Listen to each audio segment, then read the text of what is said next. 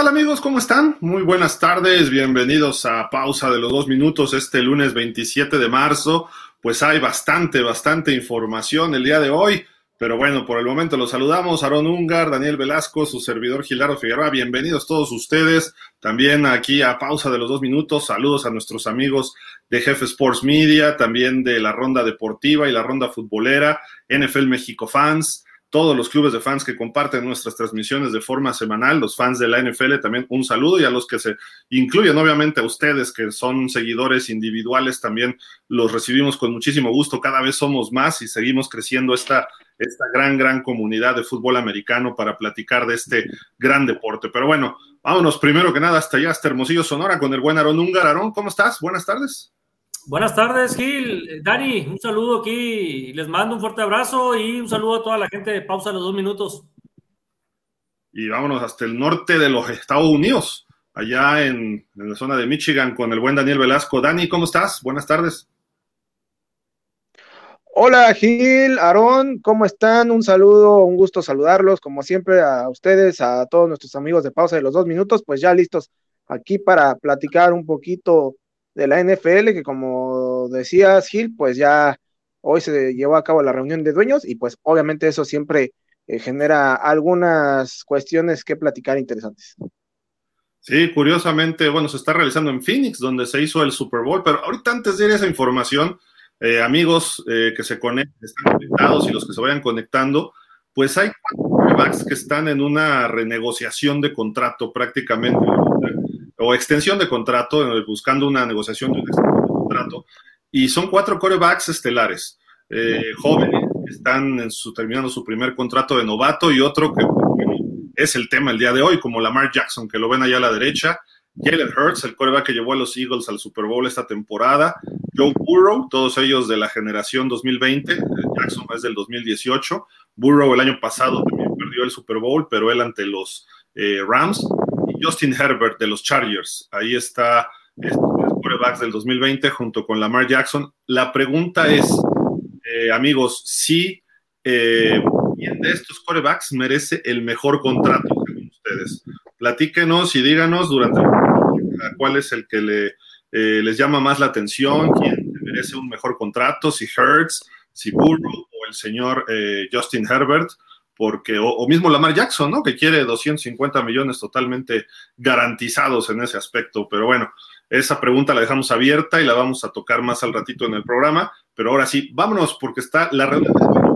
Eh, hay dos reuniones, eh, durante tres reuniones durante el año. Está la de primavera, una de verano y una de otoño, donde se ven muchos temas van los gerentes y van todos los coaches, principalmente la de primavera, y justamente hoy se toman esta foto ahí en Phoenix, eh, todos los coaches. Parece que faltaron dos por ahí, si ustedes ya vieron la foto y saben quiénes son, porque nosotros no estamos contándolos a todos, pero bueno, ahí vemos en la orilla sentado hasta la derecha, me parece que es Mike McCarthy, luego viene ahí pegadito este, Mike McDaniel, hasta arriba a la izquierda vemos por ahí a Brian Dable, el penúltimo, eh, pues no sé si ustedes distinguen a alguien más. Mike Tomlin está ahí muy cerquita también para arriba de pie. Pues Andy Reid en el puro centro ahí. La moza con, su camiseta, con, su camisa siempre hawaiana ahí. Cierto, cierto. Y junto está Belichick, ¿no? También en shorts. Ajá, el de blanco. Y creo que está Frank Reich ahí junto a ellos, Pete Carroll volteando. Eh, no sé, ah, Doug Peterson está hasta arriba a la derecha. Y a lo mejor, yo creo que hay más personas que no sean coaches, ¿no? Pero mm, Mike Brave, no, es Dan Campbell o Mike Brave, el grandote del centro parado, ¿no? Yo creo, alguno de ellos dos. Ajá. Pero bueno, ahí están, ahí están los coaches, ¿no? Eso es lo importante, ¿no? Este, que bueno, no sé, Mike Tomlin, pues sí, ahí, ahí andan, no, no veo a George McDaniel, pero en fin, habrá que hacer un close-up a toda esta fotografía, pero bueno, nosotros seguimos, ¿no? Porque el tema de hoy precisamente fue uno de los problemas que mencionamos, ¿no? Eh, pues estaban, ¿qué, pasa? Que todos los coaches tienen una mesa, los gerentes, y se acercan los medios de comunicación a donde están para hacer una especie de mini conferencias. Y pues estaba ahí hablando el señor John Harbaugh, y precisamente le estaban preguntando de la situación de Lamar Jackson, etcétera, y surge, en esos instantes, surge un tweet de Lamar Jackson, el quarterback este de los, de los Ravens, que pues no quiere eh, firmar por ahí y esto es lo que dice. una carta a mis fans. Primero quiero agradecerles a todos por todo el amor y apoyo que me han, dado consistentemente, os han demostrado. Eh, todos ustedes son eh, fabulosos y aprecio, los aprecio muchísimo, lo aprecio muchísimo.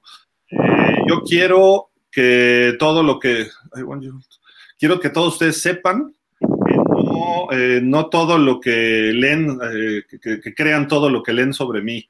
Eh, tan solo dejen que mi personalidad responda esas preguntas, ¿no?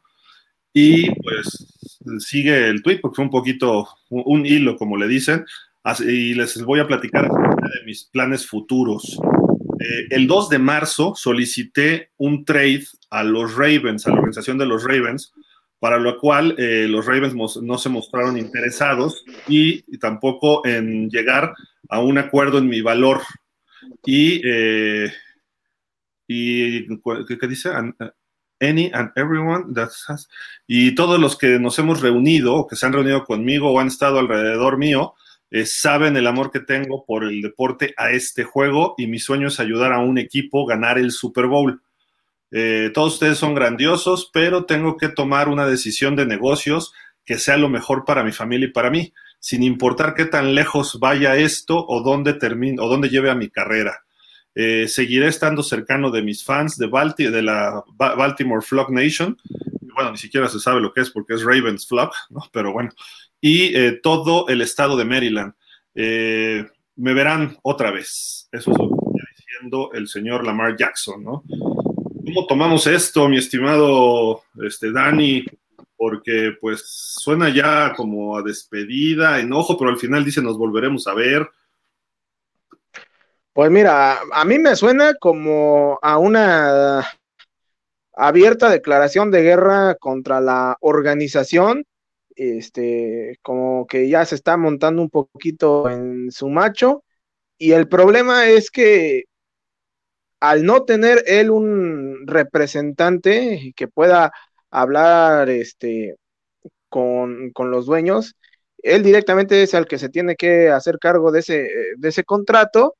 Este, y, pues al, haberlo hecho de una forma tan, tan abierta, tan despechada, por quererlo llamar así, me parece que no solo se empieza a cerrar las puertas dentro del equipo, sino que eh, se puede empezar a cerrar las puertas de muchos equipos y comienza a estar tentativa la posibilidad de que veamos a Lamar Jackson no presentarse a los campos de entrenamiento y en consecuencia incluso hasta terminar como eh, Le'Veon Bell que hasta no eh, se sentó toda una temporada y pues a ver cuánto le afecta uno en cuanto a nivel de juego y dos también en cuanto a posible contrato, ¿no? Porque creo que eh, pues él sigue todavía empecinado en creer que eh, pues por haber sido en algún momento MVP de la liga, pues merece las perlas de la Virgen y la realidad es que los números los tienes que ir defendiendo año con año y después de ese de esa segunda temporada que tuvo, pues sus números han venido muy a la baja y pues ni modo, ahora a ver qué puede conseguir, si es que consigue. Aaron, ¿tú, tú, qué puedes sacar de este tweet que, menciona hoy eh, Lamar, bueno, que, publica hoy, mejor dicho, Lamar Jackson? Eh, estás muteado, Aaron. Perdón. Pues yo lo que veo ahorita con ese tweet de, Lamar Jackson, eh, que lo hace a propósito precisamente cuando estaba John Harbaugh, ¿no? en, rueda de prensa, ¿no? Entonces lo hace muy estratégicamente, manda ese Lamar Jackson. Entonces sí creo que la relación ya está, ya está rota, ya está quebrada, ya la, la, relación ahí entre Lamar Jackson y la organización de los Ravens. Entonces, eh, yo creo que por el bien de ambas partes, eh, tienen que ser un trade, ¿no? Entonces, eh, creo yo que antes de, del draft debería de hacerse, que es donde, en donde tiene más valor ahorita para un equipo que, que necesita un, un mariscal. Ahora, el problema de, un equipo que lo quiera seleccionar es, sí pueden haber equipos eh, interesados, pero híjole, eh, si, si Lamar Jackson va a estar en la misma posición cada vez, eh, va a ser una persona conflictiva, pues vaya, para un equipo también seleccionarlo, aunque sea una estrella o sea un buen mariscal. el, el, problema, como dice Dani, de no tener un representante que pueda negociar que para eso es el representante realmente y, no tenga la capacidad, a lo mejor Lamar Jackson, de, de hacer las cosas como deben de ser. Entonces, eh, es donde va a ser el problema. Eh, Lamar Jackson habla mucho, pienso que no debería de, de, de, decir ese tipo de cosas como que valgo mucho, o sea, se ve una persona como muy soberbia, ¿no? Como, como que está demasiado inflado, ¿no? Y realmente yo veo que después de la lesión que él tuvo y que, que no ha tenido actividad, eh, durar un año sin jugar, que puede ser una probabilidad, como dice Dani, eh, lo veo muy peligroso para él, la verdad. Un año de un año sabático que agarre, la verdad que sí es, sí de, meter, de, mm, perdería mucho valor para mí Lamar Jackson, la verdad, ¿no? Ya ve lo que pasó con Deshaun Watson, ¿qué pasó? Lo castigaron un, año y la verdad, hasta ahorita no, no, pues los poquitos juegos que tuvo, no entró en ritmo, no agarró ritmo realmente eh, de Sean Watson. Entonces puede pasar algo igual con, algo semejante con, con Lamar Jackson, ¿no? Sí, de, acuerdo, ¿eh? en muchos aspectos. Creo que estamos en el mismo canal todos. Eh, el hecho es el valor, ¿no? De lo que él pide y sí se escucha mal que él lo diga. si lo dijera un representante, pues bueno, pues lo dice el representante o él le dijo al representante, pero el que lo dice es el agente, ¿no? No lo dice él. Aquí como él negocia, pues obviamente él es el que se ve mal en ese aspecto. Eh, si lo vale o no el contrato totalmente garantizado, que ese es el problema, no las cantidades, sino la, eh, garantía total de ese contrato, eh, tampoco es problema de él en, sí. Algo parecido ocurrió en la NBA hace muchos años cuando en los 80 a Larry Bird le, dan un contrato totalmente garantizado. Y Larry Bird era un basquetbolista que tendía a lesionarse, pero era un superestrella. Es el mismo caso de Lamar Jackson. Ya fue MVP, ha estado en tres ocasiones en playoff. Eh, bueno, el año, este año no estuvo en los playoffs porque se lesionó y dicen que podía regresar, pero que él se mantuvo eh, fuera del equipo porque no, no quiso jugarlo podía haber jugado según hay reportes, pero él se estaba cuidando para precisamente estos momentos de renegociar. Hoy se filtra también que la semana pasada hubo pláticas con los Ravens, eh, Lamar Jackson, lo cual no se había dado a conocer. Entonces, eso es un paso favorable, ¿no? Pero hay un efecto domingo enorme entre toda la NFL de lo que vaya a pasar con Lamar Jackson. Y ojo, lo que le ofrecen los Ravens es la, la etiqueta de jugador franquicia con derechos no exclusivos qué significa? Que si llega cualquier otro equipo y hace una oferta, digamos los 250 millones garantizados o los 250 con 200 garantizados o lo que sea, porque los Ravens le ofrecían 133 garantizados, que era como la, la arribita de la mitad. Si le ofrecen más, lo que va a pasar es que esa oferta la tiene que llevar Lamar Jackson a los Ravens. Los Ravens la ven y dicen, la igualo y se queda con Ravens. O los Ravens dicen, no, no la igualo y se puede ir al otro equipo si es que el otro equipo le da dos picks de primera ronda a, los Ravens. Como tal, no se puede hacer un trade ahorita porque, para empezar, no ha firmado su etiqueta. Tiene para firmarla hasta por ahí de julio. Entonces, ahorita digamos que está en el limbo. Obviamente, ahorita es un buen momento donde están todos los gerentes, los dueños y coaches, que se pueda llegar a una negociación. Entonces, ahí, si tú eres el coach o gerente de los Colts, que ahora se ha hablado mucho de que pudiera a los Colts, entonces de repente hablas con Eric de Costa o con Harbaugh, a ver, oye, pues yo le ofrezco algo, pero pues no me vayas a igualar, porque si no me voy a quedar yo con haciendo el ridículo. Pudieran llegar a un acuerdo así y decir, bueno, si los dos picks es de ley, o sea, es de reglamento. Entonces ya no te puedo ofrecer yo nada porque tú no quisiste hacer el trade antes. Entonces los Ravens ahí también se limitaron pero siguen con los derechos de, de, Lamar Jackson, ¿no? Pero ¿en qué va a parar? Ya lo dijo Dani. Yo creo, este, Aarón, que no, no quiere este eh, Lamar.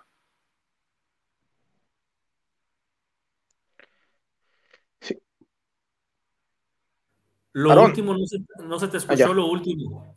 Sí, que, yo, yo, creo que Lamar no quiere jugar para los Ravens, ¿no? Ah, no, sí, ese es un hecho. De hecho, ya Lamar ya lo. Al momento de querer un trade, porque ya, ya se quebró esa relación, ya, no quiere. Y si llegan a tener algún tipo de, arreglo, ya no, va, a ser la misma.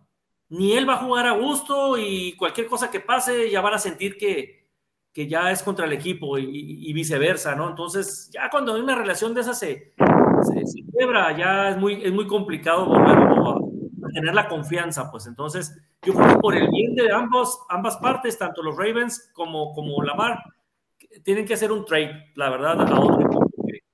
Dani, ahí traes como un ruido todavía, se escucha como tu respiración ahí en el pues micrófono. No, es su respiración, es como que el micro ahí se le está moviendo algo, ¿no? rosa. A ver, deja, deja cambio el, los audífonos a ver si ya. Como que rosa o algo, y soy así como Darth Vader. A ver.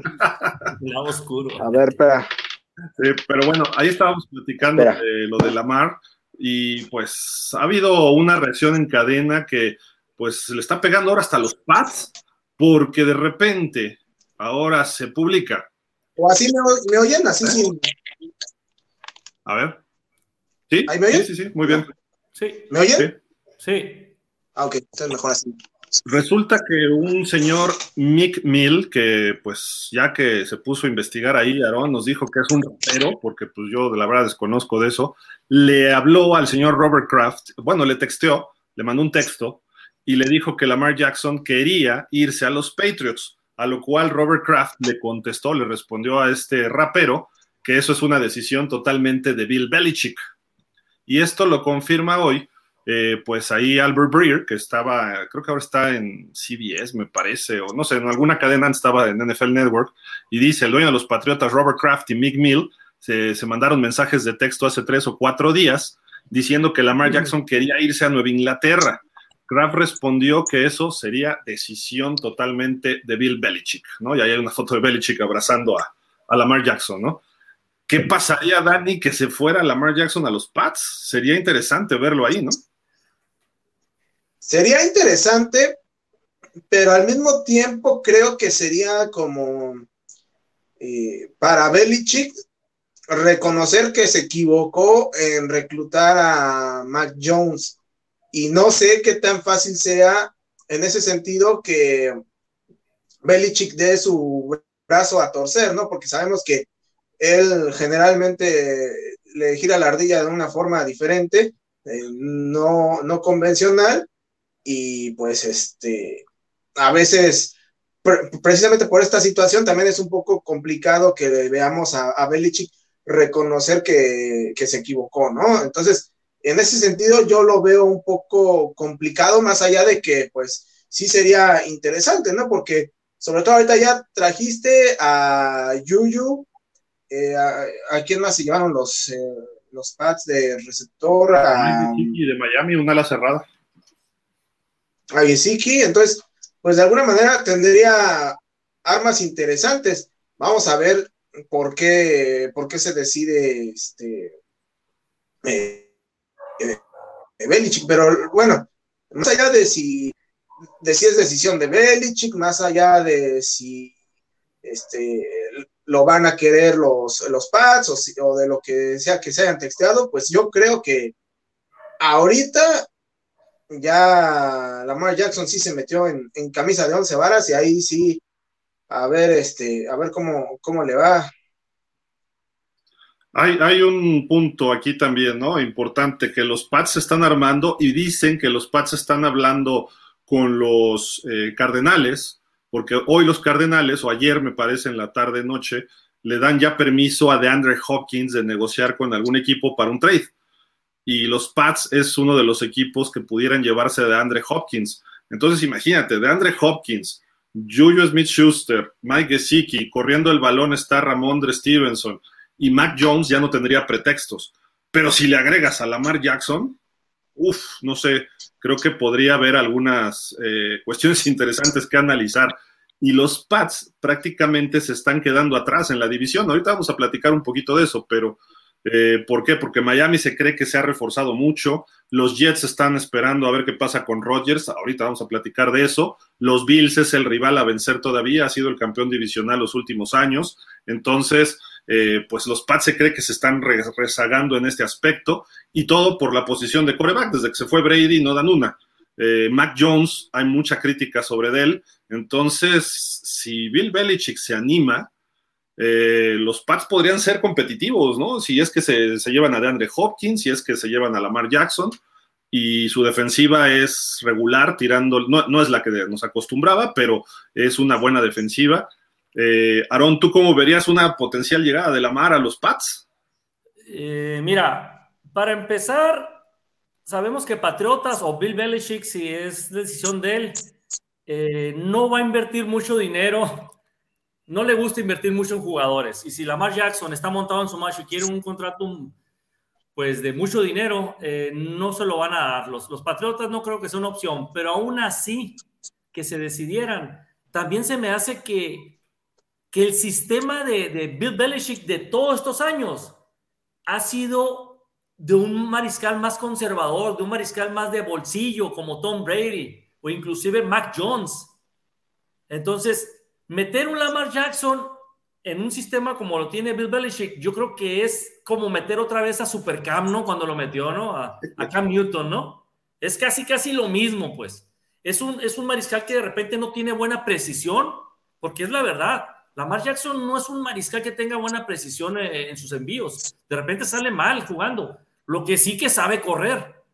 Entonces, yo creo que ese sistema no, no me gusta como para que encajen en, Patriotas, ¿no? Y, sobre todo que no, no creo que les vaya a pagar Bill Belichick de que quiera soltar tanto dinero y, dos, y dos eh, selecciones de, del draft por, por, un mariscal que no sabes cómo va a llegar realmente, ¿no? Yo lo veo complicado que llegue a Patriotas.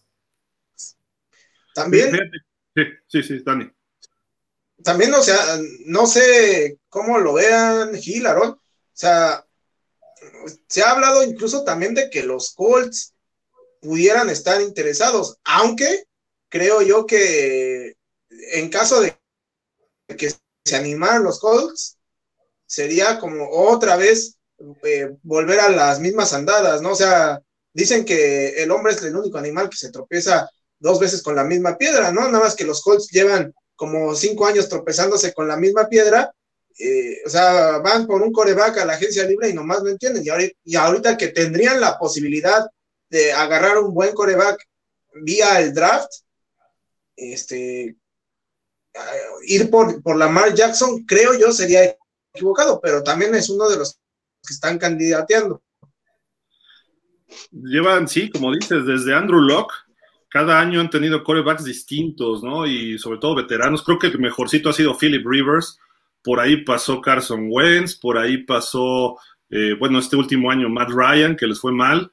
Y pues, no sé, digo, a ver, a ver los Colts, creo, ah, de hecho aquí tenemos cómo están las apuestas a qué equipo se puede ir Lamar Jackson, ¿no? Con mayor probabilidad. Y los Colts salen primero, luego los Pats, luego los Leones, luego Atlanta, ahí están las apuestas, ¿no? ¿Cómo está? Si es menos 200 o no alcanzo a leer bien todo, pero Atlanta ahí está en 700, Washington 800, Tennessee 900 y Tampa Bay 1000 y por ahí los Dolphins en 1200. Así de que así están las apuestas hasta el momento por Lamar Jackson. Ponen a los Colts como el número uno, pero tienes toda la razón, Dani. No me acordaba que tienen un pick muy alto, ¿no? En el draft.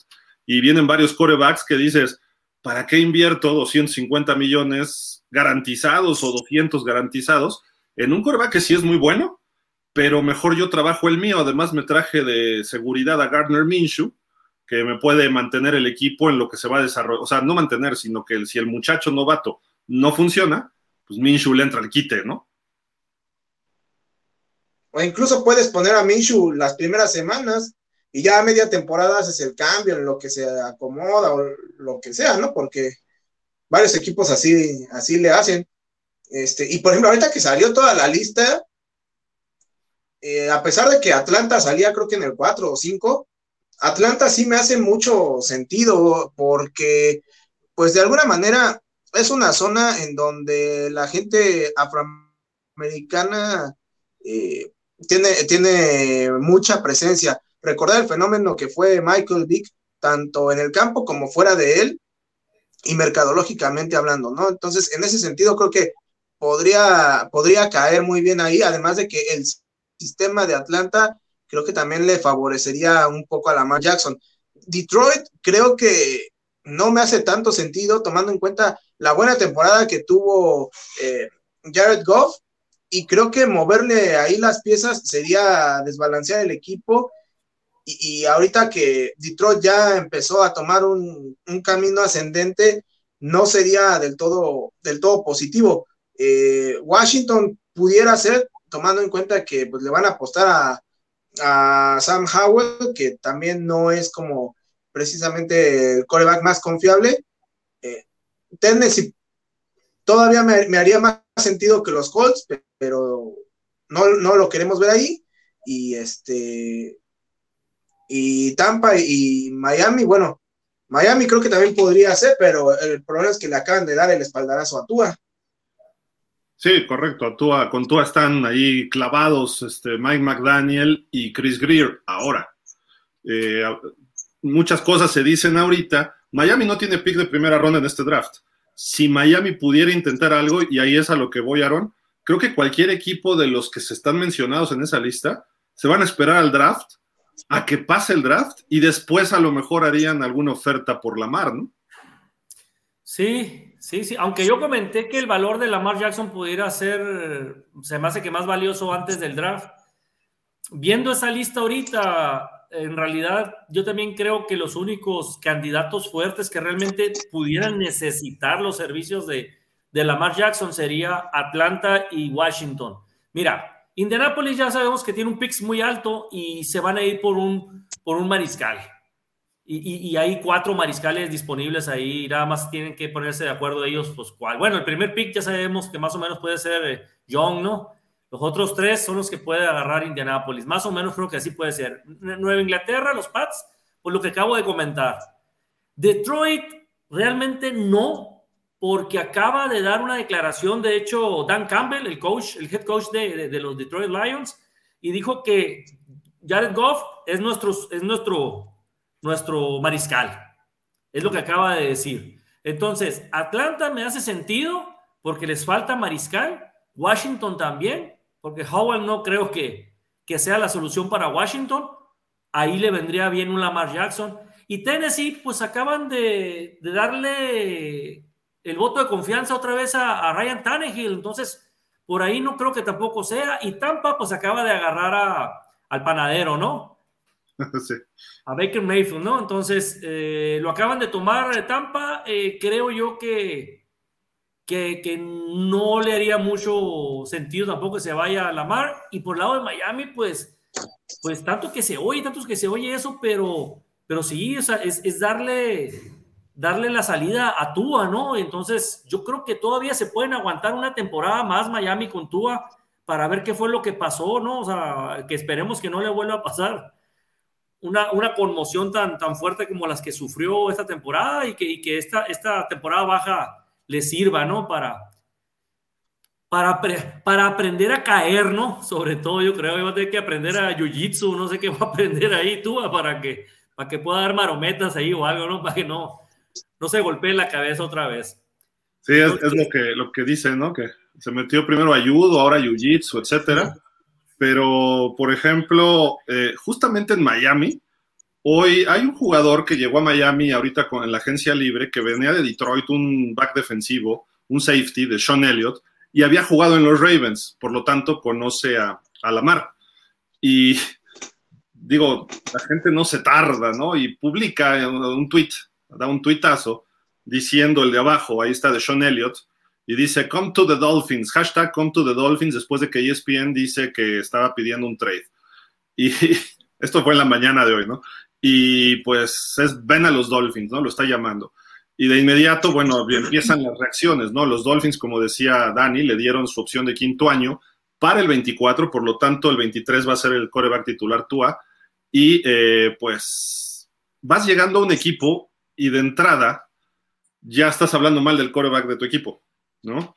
Sea bueno, sea malo, ya es otro rollo, ¿no? Pero de entrada ya está diciendo, vente para acá, ¿Por qué? Pues acá está padre, no sé, lo que sea. Pero como que no le está dando, o sea, está diciendo, pues vente para acá porque aquí no hay coreback. O sea, ¿quién es Tua? Que puede tener razón, yo lo he dicho siempre. Tua no tanto por, en parte talento, pero en gran parte las lesiones no sabemos cuál va a ser su futuro, sobre todo las conmociones. Entonces dices, vente para acá. Lamar es de Fort Lauderdale. Él ha dicho que es fan de los Dolphins desde chavito. Cuando ha jugado contra los Dolphins dice que es un partido especial para él por razones obvias, que él admira a Dan Marino, etcétera. Entonces, mucha gente lo ha asociado con los Dolphins. Eh, pero eh, dice uno, pues como que no la riegues, mi chavo, sé político, ¿no? Y de inmediato se le fueron encima en las redes, etcétera. Y ya después empezó a contestar el, el mismo de Sean Elliott dice, yo en los comentarios, y dice, a ver, abajo dice, me estoy atacando de la risa, ¿no? Eh, dice, esto es Twitter, cálmense, ¿no? Está así como diciendo, espérense. Y luego pone también King of Finland, pues es una página, bueno, es una cuenta que tienen ahí varios fans de los Dolphins, y dice, tenemos que darle a Deshaun Elliott un pase, eh, dice, porque pues está invitando a su ex compañero de equipo, Lamar, y tan solo está jugando ahí en Twitter, está payaseando en Twitter, no sabe que lo del Twitter de los Dolphins es una forma, es, la forma en la que somos, o sea que se demuestra tanto. Prácticamente está diciendo que somos unos jarritos de tlaquepaque, corrientes y sentidos. Y dice, tan solo estoy aquí para reírme, este, eso es todo, ¿no? Está, ahí como que eh, burlándose un poco también de su mismo tweet eh, de, Sean, de Sean Elliott, pero dices, si es para vacilar, ¿por qué lo borró, Dani? Sí, o sea, realmente no tendría sentido si eso hubiera sido una broma. El, problema es que muchos jugadores, y bueno, en este caso no solamente jugadores, ¿no? O sea, creo que mucha gente no dimensiona el impacto que puede tener una declaración en las redes sociales, porque si bien no son una fuente oficial, eh, sí el, el, impacto y el alcance mediático y el, alcance de, eh, de, personas que puede tener ese, ese Twitter muchas veces es mayor que el de los propios medios oficiales. Entonces, eh, no por nada los, los medios de comunicación utilizan estas herramientas para difundir las principales eh, notas, las principales noticias que, que, suceden en, la vida diaria, ¿no? Entonces, creo que aquí sí se le fue gacho al señor eh, de Sean Elliott y, pues ya cuando quiso corregir, vio que la había regado feo. Sí, digo, pues a ver, en Miami ha ocurrido eso, afortunadamente lo hace directamente él, porque ha habido algunos jugadores que han declarado en calidad de anónimo, ¿no? En contra de Tua, y pues ya se fue un head coach de Miami. ¿Por qué? Porque nunca quiso a Tua, Brian Flores. En gran medida fue esa parte de su salida. Él quería Justin Herbert, el dueño quería Joe Burrow y el que se aferró fue Chris Greer. Pero la respuesta no está tanto en los coaches ni en los compañeros, sino en la esencia de cualquier equipo. Eh, Aaron, Lamar Jackson sí mejoraría, mejoraría a los Dolphins, mejoraría a los Falcons, mejoraría a los Colts, a los Commanders. Creo que todos los equipos que están aquí, con su pura presencia, sería un equipo mucho mejor, ¿no? Sí, sí, en realidad, eh, de esa lista que, pusiste, sí, en realidad sí beneficiaría a cualquiera de esos equipos de la entrada de Lamar Jackson, la verdad que sí, pero pues eh, esa, ese Twitter que volviendo a la de, Sean eh, este, ¿no? Elliot. Este era el safety que era de, los, de los Lions, ¿no? Antes, ¿no? Y, lo contrató. Es un buen safety, es muy buen safety. Pues lo bueno para él es que juega en la defensa, ¿no? Porque si hubiera tuiteado eso siendo de la ofensiva de Miami, pues híjole, ahí sí hubiera estado un poquito más grave, ¿no? Porque yo creo que tuvo ya no le iba a tirar ni pases, ¿no? En caso de que fuera un receptor o algo, ¿no? Yo creo que se iba a quebrar ahí también una relación ahí de confianza. ¿Sabes, ¿Sabes qué pasa por ahí, este, Aaron? Se ha especulado mucho que la salida de Mike Gesicki tiene que ver con algunas declaraciones de Gesicki en el vestidor, con compañeros contra Tua. Porque de repente el año pasado hablaba muy bien el coach de él y Tua no le mandaba pases, incluso estando solo, ¿no? salvo en zona roja y en algunas ocasiones, etcétera. Y pues la directiva de los Dolphins así como que lo fue haciendo un lado, Chris Greer concretamente. Mike McDaniel hablaba bien de él y hoy hasta le preguntaron y le deseó, le deseó bien. Pero McDaniel hoy dijo, ¿no? De que Tua va a ser el titular y no lo dijo directo, sino eh, que el número dos y el número tres va a ser Mike White contra Skylar Thompson. Entonces Miami prácticamente está cerrado y quizá por eso aparece hasta abajo en esta lista. El que brotó hoy como novedad fueron los Pats y con esa información, si tú, tú Dani, verías que, Aaron, eh, eh, que Lamar Jackson es mejor eh, quarterback que Mac Jones. Es que, mm, mira, yo creo que por números pudiera ser, ¿no? y sobre todo tomando en cuenta que el Mac Jones que vimos esta última temporada no se pareció en absolutamente nada al que vimos en su temporada de novato, ¿no? En donde, eh, si bien cometió este, errores, creo que en términos generales se mostró como el mariscal de campo mucho más eh, consistente de los cinco que fueron seleccionados en primera ronda en ese, en ese año.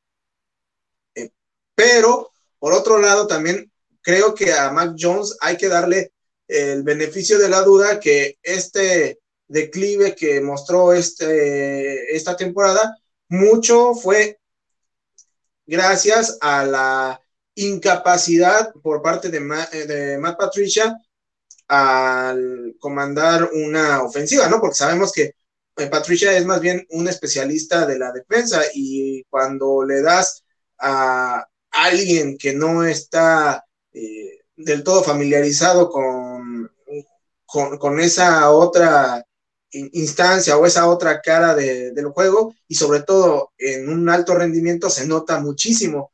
Yo creo que este año tendríamos que ver un Mac Jones mucho más parecido al de su primera temporada. Ahora, si a pesar de que ya está, este, ¿cómo se llama? Eh, Brian, eh, Bill O'Brien, eh, ya está Bill O'Brien como coordinador ofensivo de los Pats y que si no me equivoco también fue eh, su coordinador en Alabama. Eh, o sea, ya si, si con eso no te ayudas, pues bueno, entonces creo que ahí sí ya podríamos decir que definitivamente Lamar Jackson era una mejor solución para, para los Pats, pero ahorita creo que todavía le tendríamos que dar ese beneficio de la duda a los a, Mac Jones y a los Pats. Digo, sé que es muy temprano. Bueno, eh, ahorita ya para hacerles la última pregunta de Lamar Jackson, que es el tema del día principalmente. Obviamente ya han surgido memes y dicen que Lamar Jackson tiene espacio en un equipo y en un equipo muy bueno, contendiente. Además, el campeón con los Chiefs, que les lo ponen de corredor, de corredor ahí de Patrick Mahomes, porque dicen que es un gran correback que no es un gran pasador.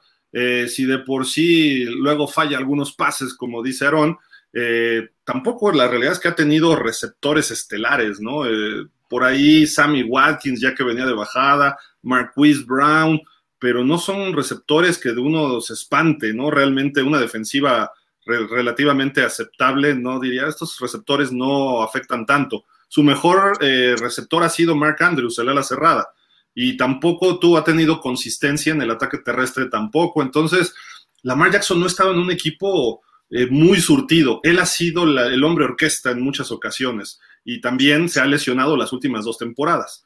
Eh, eso también pone focos amarillos en muchos gerentes.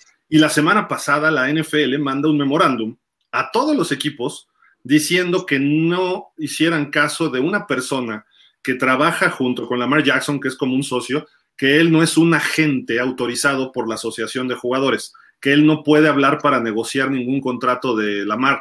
Y al parecer este cuate, es el, amigo de Lamar, sí le había hablado a algunos equipos para ver si había reuniones. No estaba negociando, sino nada más para... Era su secretario particular, ¿no? Prácticamente. Pero les dijo, no puede negociar con este cuate, mandó un memorándum a todos los equipos. Y aquí llegamos a una conclusión si hay una colusión contra Lamar Jackson, ¿no? O contra las exigencias, porque digo, de alguna forma sí perjudica que él mismo se represente, pero de otra forma dices, oye, pues tiene el derecho de representarse a sí mismo y él puede poner el valor que él quiera, ¿no? Para, para sí mismo. Y si a Deshaun Watson le dieron 230 garantizados, Deshaun Watson con problemas extradeportivos que no sabe si cualquier cosita que haga fuera de la cancha es una suspensión definitiva del NFL, eh, que no sabemos en qué nivel va a regresar el año que entra, aunque ya jugó este año, y dices, ¿por qué no? Y entonces los mismos dueños cuando le dieron a Deshaun Watson ese contratazo de todo garantizado, muchos se pegaron del techo como diciendo, pero ¿por qué haces eso, Cleveland, no?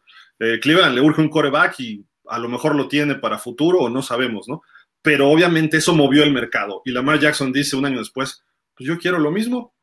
Yo ya fui MVP, soy, eh, he roto récords corriendo, soy mejor que Michael Vick, soy mejor que Randall Cunningham, eh, puedo llevar un equipo a playoffs sin problema de forma habitual, eh, no ha ganado ahí, ¿no? O sea, y por otro lado, los Ravens es una franquicia que se ha mostrado bien desde que surgió en 1996, cuando los Browns se mudaron de, Cleveland. Eh, se quedan los derechos de nombre y se hace una nueva franquicia con Art Model en Baltimore y han ganado dos Super Bowls, tienen marca de 15 ganados, 8 perdidos en playoff. Eh, ganaron Super Bowl con un coreback llamado Trent Dilfer y con otro Joe Flaco, que si en la historia, pues a lo mejor no pasan a mayores ellos. Y su primer gran coreback en la historia, pues es Lamar Jackson, ¿no? Entonces, pues, ¿qué es más valioso? ¿Una franquicia, un jugador? Entiendes lo del jugador, pero la franquicia se tiene que defender, Aaron, también, ¿no? O sea, si no quieres jugar con nosotros, pues ve a buscar a ver quién te paga eso, ¿no? Habrá algún loquito que te pague, ¿no? Pero yo no te lo voy a pagar. Y eso se entiende. Y si te vas, me van a dar dos picks de primera ronda que yo incluso puedo trepar después a, un pick, a la primera global o una, un top 5, no sé, eh, dependerá de los próximos años, ¿no? Entonces, creo que para los Ravens les convendría que alguien le hiciera una oferta ahorita porque vienen buenos corebacks. Y si se la hace Carolina, por ejemplo, Carolina tiene el primer pick y se ha hablado que Carolina pudiera ir por Lamar Jackson también. Pues Carolina, Carolina, hijuela, pues, pues ¿para qué iría por Lamar Jackson si tienes la primera selección? Entonces, ¿para qué hiciste ese trade a, a, este, al equipo este? A Chicago. ¿Para qué le hiciste ese trade a Chicago para irte el primer, al primer pick? Yo creo que. Para hacerlo atractivo. Porque Baltimore, ya, o sea, a lo mejor le dices, te ofrezco 200 millones de 250 garantizados. Híjole, pues sí puede ser, puede ser, otro de que si lo ves. el pick, ¿no? O sea, decirle, ve, tú escoges a quien quieras. Sí, Sí, pues puedes quedarte con Lamar Jackson y ya tienes el primer pick que tú también lo puedes negociar con cualquier otro equipo que también va a seguir siendo atractivo, ¿no? Te van a ofrecer. Pero, Baltimore podría tomar al coreback que quiera en el primer pick global. Y tendría el primer pick del año que entra de Carolina, además. Sí, sí, sí puede ser una buena estrategia también. Pero, híjole. ¿Y, y, ¿Y sabes por qué lo de Carolina te lo comento? Porque después de que hicieron el trade con Chicago, dijeron que el Carolina estaba vendiendo o ofreciendo ese primer pick global. dices, a ver, o sea, si vas por el primer pick global y haces un trade, pues obviamente es porque ya sabes un jugador colegial que lo estás enamorado de él. Pero ahora lo quieres vender, ese pick, otra vez. Entonces dices, la única razón es o Lamar Jackson o, este Aaron Rodgers. Pero yo lo entiendo más por Lamar Jackson, porque es alguien que te va a durar más años, ¿no? Sí, claro. Sí, Aaron Rodgers, pues, ¿cuántos años más le puede quedar? Y Lamar Jackson, pues, está mucho más joven que, que Rodgers. Pero sí, sí, viéndolo ese punto, puede ser una estrategia buena por, por, parte de, las Panteras de Carolina. Eh, aquí el problema, como yo te digo, veo es, sí es, sí es un problema que no tengas un representante. Mira, hay jugadores que son como Lamar Jackson, superatletas, muy cotizados, si tú quieres, pero a lo mejor no tiene cabeza para negociar. Para eso son los representantes, son gente que ya están relacionadas, que ya representan a otros jugadores. O sea, todo eso es, importante, pues. Entonces, que él se represente a sí mismo, yo creo que sí está complicado eso, la verdad. Ese, es, el, ese es, el, detalle que yo veo con Lamar Jackson, la verdad. No, no, lo veo muy, muy factible, pero pues vamos a ver, a ver cómo. Eso, eso es lo bonito de la NFL. Ahora, eh, Lamar Jackson y está, y está lo normal, ¿no? Se cree arriba de ciertos mariscales que les están pagando más y él lógicamente exige pues que le pagues más, ¿no? Entonces, eh, vamos a hablar de del contrato multianual que le quieren dar a, a Prescott. Estás hablando de 51 millones de dólares, ¿no? Por cinco años, ¿no? Cada, por temporada, perdón. Por temporada. Pero está amarrado, ¿no? 40 ahorita. Eh, que, según yo eran 200. Son 264 años y va a su segundo año apenas. Pero iban a reestructurar, ¿no? Pero para acomodar para el tope salarial o algo así, ¿no? Sí, iban a. Bueno, sí, sí. la cuestión es de que, de que Lamar Jackson cree que es pues, superior a ese tipo de mariscales y quiere ganar, pues lógicamente arriba de 50 millones por temporada, ¿no? Lo es lo que está pidiendo, pues entonces ahí es donde yo siempre he dicho y tiene que haber un arreglo en la NFL entre la asociación de jugadores y los dueños de los equipos en donde tienen que poner un, equilibrio en ese tipo de situaciones, pues, porque todo el mundo va a querer pedir lo que ellos quieran y, y pues tampoco no es, no, no lo veo yo bien, pues, no lo veo yo bien con, con, con, que quieran ganar las pelas de la Virgen, que no han demostrado nada, ¿no? Ciertos, ciertos eh, mariscales, y que los demás quieran ganar mucho más, ¿no? Que ellos. Entonces, eh, es, un, es, un, gran problema ahí con los topes salariales, le, le meten mucho dinero a los mariscales y quedan desprotegidos los demás jugadores y eh, es, un, es un relajo que ya vimos, no es un efecto dominó ¿no? lo que pasa con los, con los, con los contratos estos tan, tan altos ¿no? que, les, que, les, que les dan a los mariscales de campo. Mira, aquí creo que es esta gráfica, déjame ver, la teníamos aquí guardada. Ahí están los, los mejores contratos de corebacks. Aaron Rodgers, pues sí es mejor que Lamar. Russell Wilson, pues también. Ya ganó un Super Bowl, llegó a otro y se supone que sí, ¿no? Eh, más veterano, obviamente, ¿no? Kyler Murray, tengo mis dudas, ¿eh? Yo creo que sí es mejor la marca que Kyler Murray, pero bueno, ahorita lo vemos. De Sean Watson, ahí está el contrato que tanto se enoja a la mar. Y Patrick Mahomes, 45 millones. Por ahí atrásito viene ya eh, Prescott, viene Josh Allen, y hasta ahí vamos bien, no hay problema. Pero justo lo que decíamos al principio del programa, vienen estos tres que están a la izquierda, Jalen Hurts, Joe Burrow y Justin Herbert. ¿Qué va a pasar cuando alguno de estos tenga... Eh, los Ravens están ganando tiempo, obviamente, para ver que los Chargers, que son medio codos, que le digan, te vamos a dar 200 millones y te vamos a dar 100 garantizados a Herbert y dependerá de tu productividad. Eh, los Bengals es otro equipo que también tiene problemas en reestructuración de contratos, etcétera, y renegociación.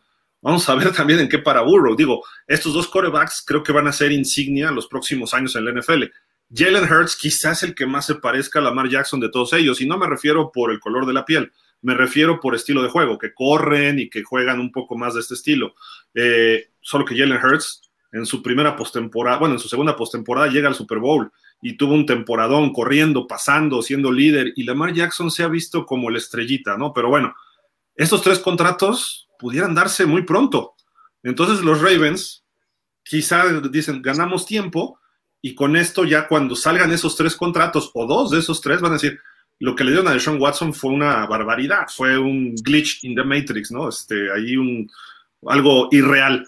Pero ve lo que le ofrecieron a Herbert, yo te puedo ofrecer algo parecido, ve lo que le ofrecieron a Burrow, a Hertz, ¿no? Creo, que por ahí también le ayuda a los Ravens, Dani, un poquito, ¿no? Sí, eh, yo creo que sí puede ser.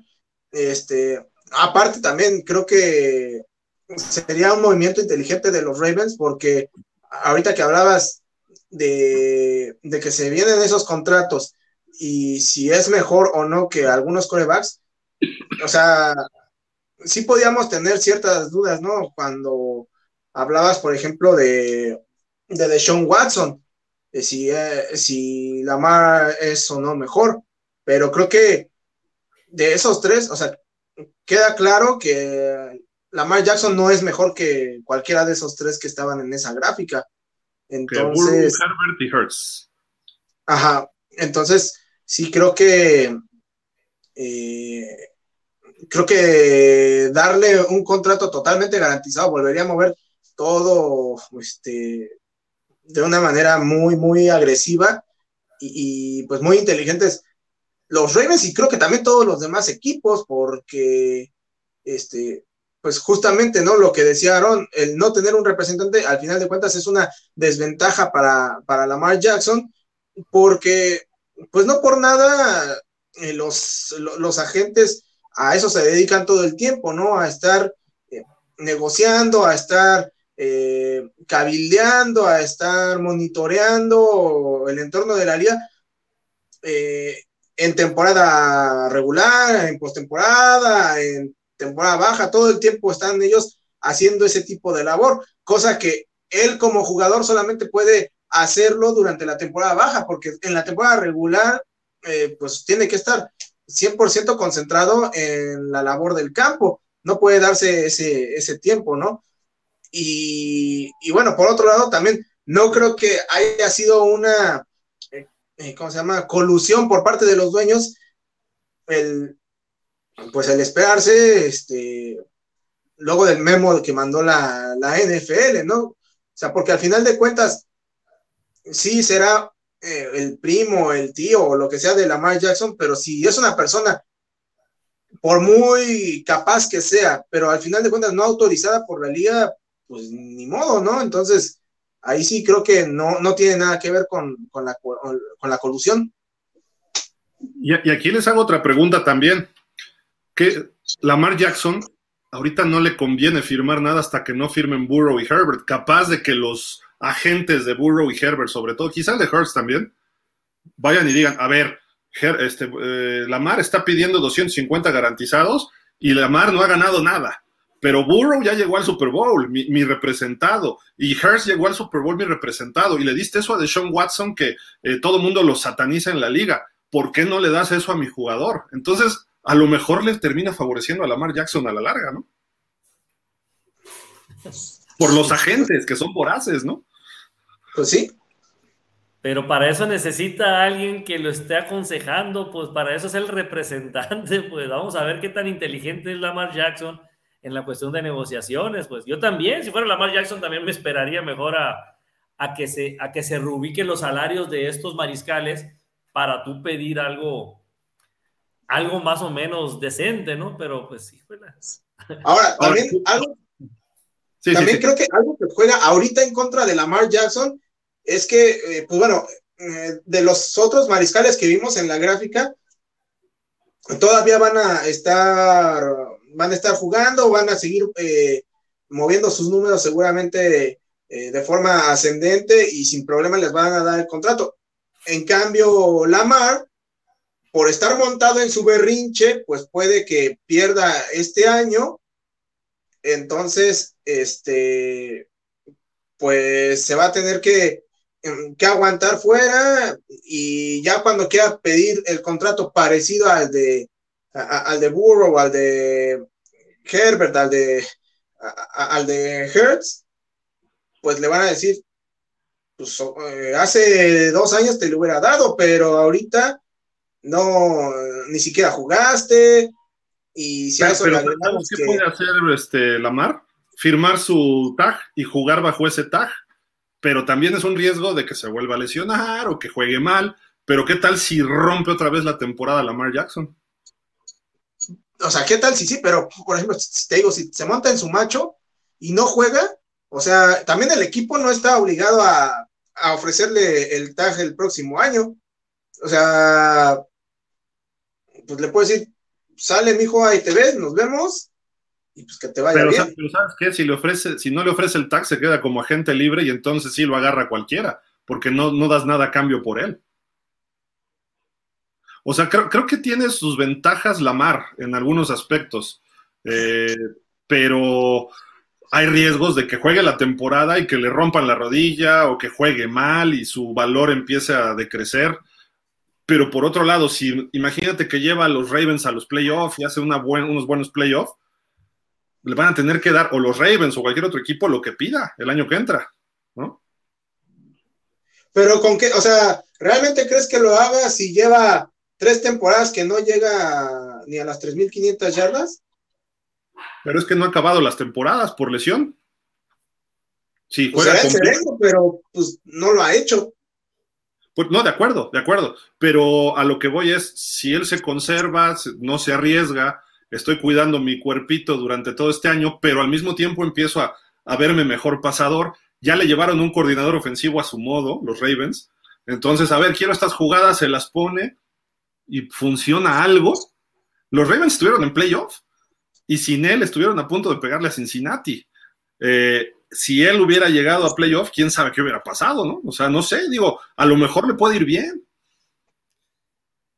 Mientras que sea un mariscal corredor, siempre va a tener la tendencia a lesionarse y nunca va a terminar una temporada completa. Ese es el problema de Lamar Jackson. Es un corredor más que un mariscal. Y el problema es que eso es. Por eso nunca termina las... No ha demostrado nada realmente Lamar Jackson. A mi gusto, no ha demostrado nada. Mientras que no sea contundente y se meta a unos playoffs y siga adelante los playoffs, para mí es es un mariscal, es un mariscal como Prescott. Y le tiran mucho a Prescott, pero Lamar no. Es la misma. Sí, es igual, son inconsistentes, son mariscales que no, que hasta ahí llegan, pues. ¿Qué más, qué más ha demostrado Lamar Jackson? Que es bueno para correr, pues, pero pues el problema es la tendencia a las lesiones. Por eso no hace más números. Sí, porque no termina las temporadas completas por las lesiones. Es, más, voy a, decir algo que, no, que igual hasta Aaron se me va a, ir encima, este, no lo sé, pero para mí, Dak Prescott es mejor que Lamar. Ah, pues qué bueno, qué bueno. Tú sí sabes, Dani. No, no, no, no puede ser. Tú sí sabes. De, ya, ahí Dani está barbeando a Aarón. No puede ser. No puede ser, por Dios. ¿A qué hemos caído en este programa? ¿De verdad crees que Dak Prescott es mejor que Lamar Jackson? Pues es que, digo, con todo y que lo critican mucho a Dak Prescott, con todas las mil intercepciones que lanza, y que, o sea, que sí es cierto, en ese sentido, pues tampoco hay manera de defenderlo. O sea, por lo menos, eh, creo que no apresura tanto las jugadas como sí lo hace Lamar Jackson. O sea, trata de conservarse eh, un poco en la bolsa de protección, de hacer sus lecturas y ya si no le sale, pues entonces ya corre por su vida, ¿no? Este, y obviamente también tiene ciertas deficiencias en la mecánica de lanzamiento que, pues, han generado que, eh, que todos los años los aficionados de los Cowboys estén ahí este, recordándole el 10 de mayo cada ocho días por, por las decisiones que toma pero en términos generales, creo que sí es un, mejor coreback que, este, que, Lamar Jackson. O sea, Lamar Jackson sale corriendo casi a la primera que puede y, y eso, pues obviamente en una liga como la NFL te termina pasando factura tarde o temprano. Aaron, dinos tú. ¿Es mejor Lamar Jackson o Dak Prescott? Bueno, yo quisiera saber antes de eso eh, las estadísticas reales de Dak Prescott antes de esta temporada que tuvo de 15 intercepciones y tan juzgado que, pues tan criticado que fue Dak Prescott por tantas intercepciones en menos juegos. Si anteriormente también había tenido esa tendencia de tantas intercepciones. Yo creo que no, ¿verdad? Yo creo que Dak Prescott fue su temporada con más intercepciones desde que él llegó a la, a la, a la, a la liga, ¿no? Del 2016. Yo creo que nunca había tenido 15 intercepciones y mucho menos en, en menos partidos de una temporada eh, de 17 partidos. Este, ¿qué te voy a decir? Si Lamar Jackson es mejor, Está, está, pues la verdad está en el alambre la respuesta, no te puedo decir sí o sí, no, está, está, complicado, te digo, no se me hace un mariscal fuera de serie. Dices tú, es que no ha tenido receptores buenos, ¿por qué? ¿Por qué Aaron Rodgers, por ejemplo, siendo un mariscal como es, el equipo que le pongas lo hace verse bien el equipo? Con los, con los receptores que le pongas Aaron Rodgers, así se desmanteló Green Bay yéndose Davante Adams, yéndose los que se fueron. Aaron Rodgers hizo, hizo, hace buenos pues a sus, a sus, a sus, a sus compañeros. Lamar Jackson no. Lamar Jackson, como dice Dani, lo que él quiere es correr. Es un, es un jugador, es un mariscal elusivo, que ese es su mejor arma. correr. Entonces, ¿cómo vas a hacer lucir a, a tus jugadores, a tus compañeros, si lo que quieres es correr? La primera oportunidad quiere correr y correr y correr. O sea, pues no. Entonces, sí creo que puede ser un poco mejor Lamar Jackson que... Si, me, si me preguntas que si lo cambiaba, yo creo que más fácil, ¿no? Eh, hacíamos un trade de cambio de mariscal, sin nada cambio. ¿Sabes qué? Te doy a Lamar Jackson a los Cowboys y los Cowboys mandamos a, a Dak Prescott. Sí, sí me gustaría. Preferiría yo a Lamar Jackson en los Cowboys que, que a Dak Prescott. Pues ya con eso te contesto de que sí creo que Lamar Jackson es, es mejor mariscal que, que Prescott, pero por eso, porque, porque sabe el momento y es, eh, sabe correr, pues sabe el momento y sería, es otra arma, pues vaya. Mira, ahí, ven los números en cinco años de carrera de Lamar. 101 pases de touchdown por 38 intercepciones. El peor año de intercepciones fueron 13 en el 2021, que tiró 16 de touchdown. O sea, penitas tres más. Pero ha tenido años de 30, el año que fue MVP, 36 touchdowns por 6 intercepciones. Estoy hablando de pasador, ¿eh? no estoy hablando de correr. El año pasado, hasta donde jugó, 17 touchdowns por 7 intercepciones. Su proporción, digamos, de touchdowns contra intercepciones está de 10 a 4, ¿no? 10 touchdowns por cada 4 intercepciones. Ahora, Prescott tiene más años, desde el 16, y tiene 166 touchdowns por 65 intercepciones. El año pasado tuvo 15, ha tenido cuatro veces más de 10 intercepciones, en el 17, en el 19, en el 21 y ni se diga en el 22. Pero tuvo un año de 37 pases de touchdown, uno más que Lamar y ha tenido temporadas más consistentes de 4.000 yardas en general cuando no se ha lesionado, ¿no? O sea, ha estado rondando los 4.000 yardas. Es más pasador en general su sistema. Su rating es de 97.8 en su carrera. Lamar es de 96.7, están muy parejos, un poquito más arriba Prescott. Eh, su porcentaje de completos de Prescott es el chamuco, 66.6, y de Lamar 63.7, está un poco mejor. Entonces dice uno, ok, en playoff, ¿cómo están? Prescott ya ganó dos partidos, ¿no? Este, mi estimado Aarón. Y Lamar ha ganado uno nada más. Tiene dos años menos, tres años, no, dos, 16, siete, dos años menos de, de, profesional. Pero bueno, los triunfos tampoco se los podemos achacar a un solo jugador ni las derrotas, siendo realistas, aunque las de Dallas sí han sido varias de Dak, ¿no?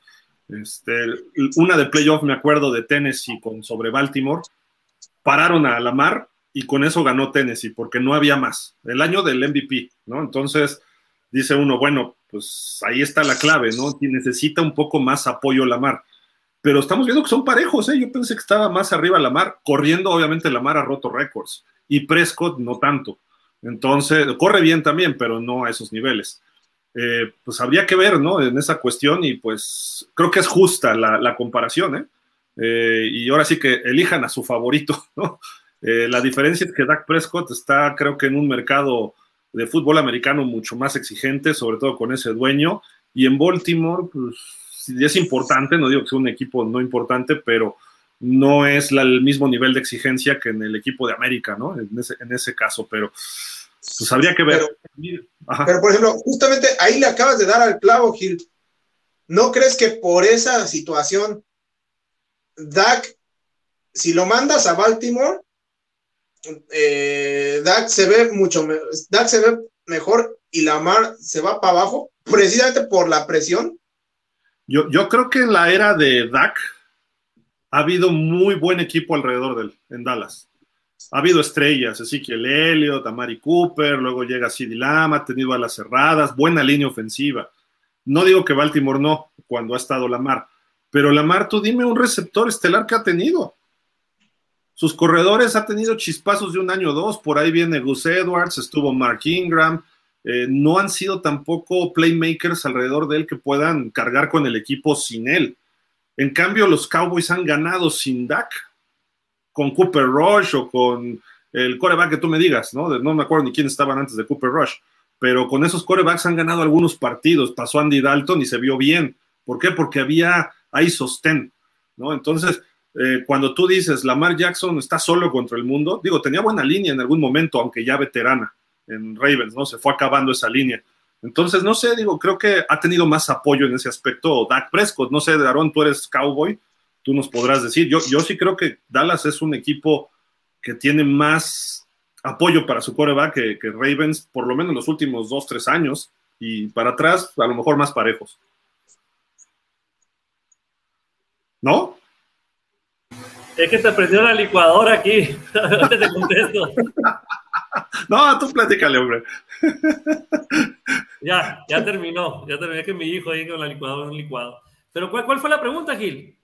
Que de, de Dak y de Lamar, que Cowboys tiene más apoyo para Dak que los Ravens para Lamar. En los últimos tres años, por lo menos, y quizá más parejos antes. Sí, sí, sí, sí. De hecho, pues, pues al momento de darle un contrato tan alto y todavía querer reestructurar con Dak Prescott, es que todavía Jerry Jones le tiene mucha confianza y mucho apoyo a, Dak Prescott, ¿no? Cosa que Lamar Jackson pues, no tiene con la organización, obviamente, ¿no? Con, con los Ravens. Entonces, eh, sí, sí, el factor, ahorita, ahorita, si tú haces un, un trade, así como que te digo, yo creo que el beneficiado ahí sería Lamar Jackson, porque le estás entregando un equipo ya listo, ¿no? A, a Lamar Jackson. Imagínate con, con el nuevo receptor Brandon Cooks que acaban de agarrar los Cowboys. Un jugador que, que, me da risa ver comentarios, ¿no? De los mismos Cowboys. Fíjate, he visto comentarios de, fans que no saben ni lo que están hablando. Dicen, ¿pero quién es ese Brandon Cooks? La única, la única parte famosa que se hizo fue cuando en el Super Bowl con los Patriotas se lesionó. Así le dieron un planchón. ¿Eh?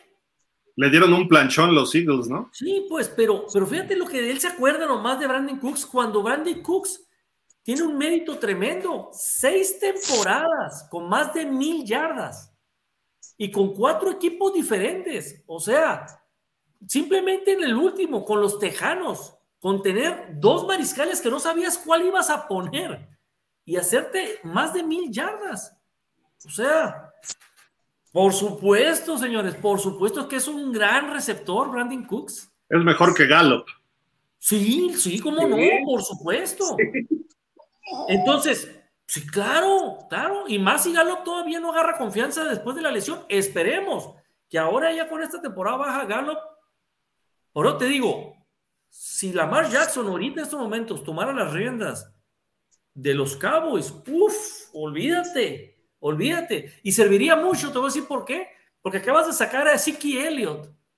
Ahora sí lo, ahora sí tú tienes la oportunidad de, de poder eh, correr, ¿no? Como mariscal que a él le gusta. Entonces, tuvieras la arma de correr, que es lo que le encanta a, a, Lamar Jackson. Y, y le quitas presión a Tony Pollard, por ejemplo. Le quitas presión a Tony Pollard con eso.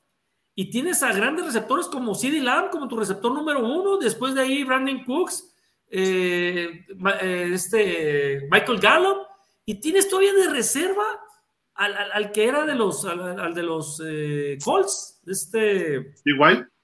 T.Y. Hilton. O sea, tienes dos, tienes dos prospectos de ala cerrada, ¿no? En Henderson y, y, en, y, en, y en, Ferguson. Entonces, Dani, alguien quiere la mar en Dallas, ¿eh? No, no, no. Si me dices, como te dije, yo sí hiciera un trade sin, sin nada cambio, ¿no? Sí, claro. Sin, sin, sin, que me des, ahí te voy a dar una, una, segunda selección y una tercera selección del draft. No, señor, ahí sí ya no.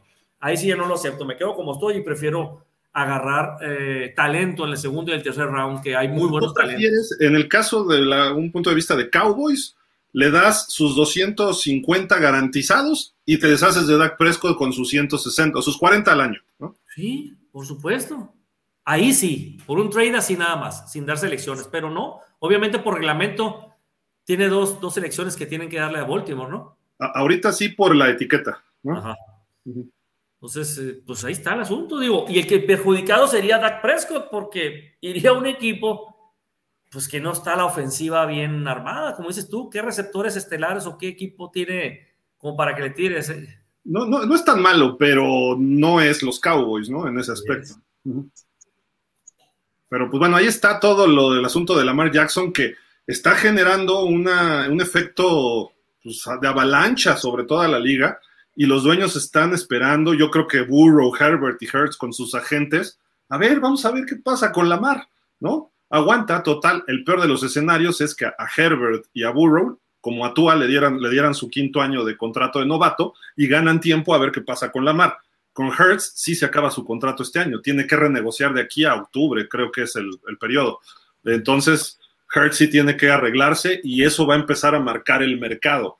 Eh, según Burrow, desde el Super Bowl o de los playoffs, dijo que estaba él hablando con los dueños, con Mike Brown de los Bengals para ya hacer algo. Y los Chargers han estado muy calladitos. Eso está raro con Herbert, ¿no? Pero se han deshecho de muchos jugadores que les pagaban caro. Entonces están acomodando dinero para dárselo a su coreback. Pero en fin, vamos a ver. Y para Trevor Lawrence, por ejemplo, y Justin Fields, que están apenas en su tercer año, ¿va, verdad, Dani? Este. Va, a ser, va a ser el tercero, sí. Espérate, del año que entra va a ser el problema para ellos también. Y a ver qué pasa con Lamar. Si a Lamar le dan garantizado todo, Trevor Lawrence va a decir, es más, a mí me lo das por adelantado, les va a decir. O sea, pues, o sea de hecho, terminando la próxima temporada, ellos ya pueden ir tentando las aguas ahí con sus, con sus equipos, tanto Fields como, como, como, Trevor Lawrence. Pero, o sea, todavía no les, van, no les darían el contrato, digo, a menos que cualquiera de los dos gane esta temporada del Super Bowl, ¿no? Pero ahí sí, eh, terminado la temporada, de una vez te firmo el, el contrato. Este, aunque bueno, obviamente entraré en vigencia hasta un año después. Ajá, pero. Pues se va a mover el mercado con lo de la mar se está moviendo, ¿no? Y vamos a ver en qué, en qué para. De hecho, le preguntaron a los Jets, oigan, ¿y su plan B no sería Lamar Jackson en caso de que Aaron Rodgers o los Packers les digan, y dijo Robert Sales, no, tenemos un plan A, luego el plan A y después el plan A. Ajá, sí, claro. Pero bueno, en fin, habrá que creerle a los Jets. La pregunta que les iba a hacer, así como Nostradamus, porque no sabemos qué va a pasar con Lamar Jackson, ¿dónde va a jugar Lamar Jackson este año, Aaron? ¿Dónde va a jugar Lamar Jackson? Wow. Híjole. Pues yo creo que definitivamente, bueno, definitivamente con, con Baltimore no se queda. ¿Con qué equipo se iría? pues como, como dije hace rato, creo yo que los, que los Atlanta Falcons pueden ser una opción viable para, para la mar. Okay. Es el, es, el, es, el, es el que se me viene a la cabeza que realmente pueda, pueda jalarlo. De acuerdo. Dani, tú, tu pronóstico, digo, más que pronóstico, es como ver el futuro, porque no, no sabemos, o sea, es difícil, ¿no?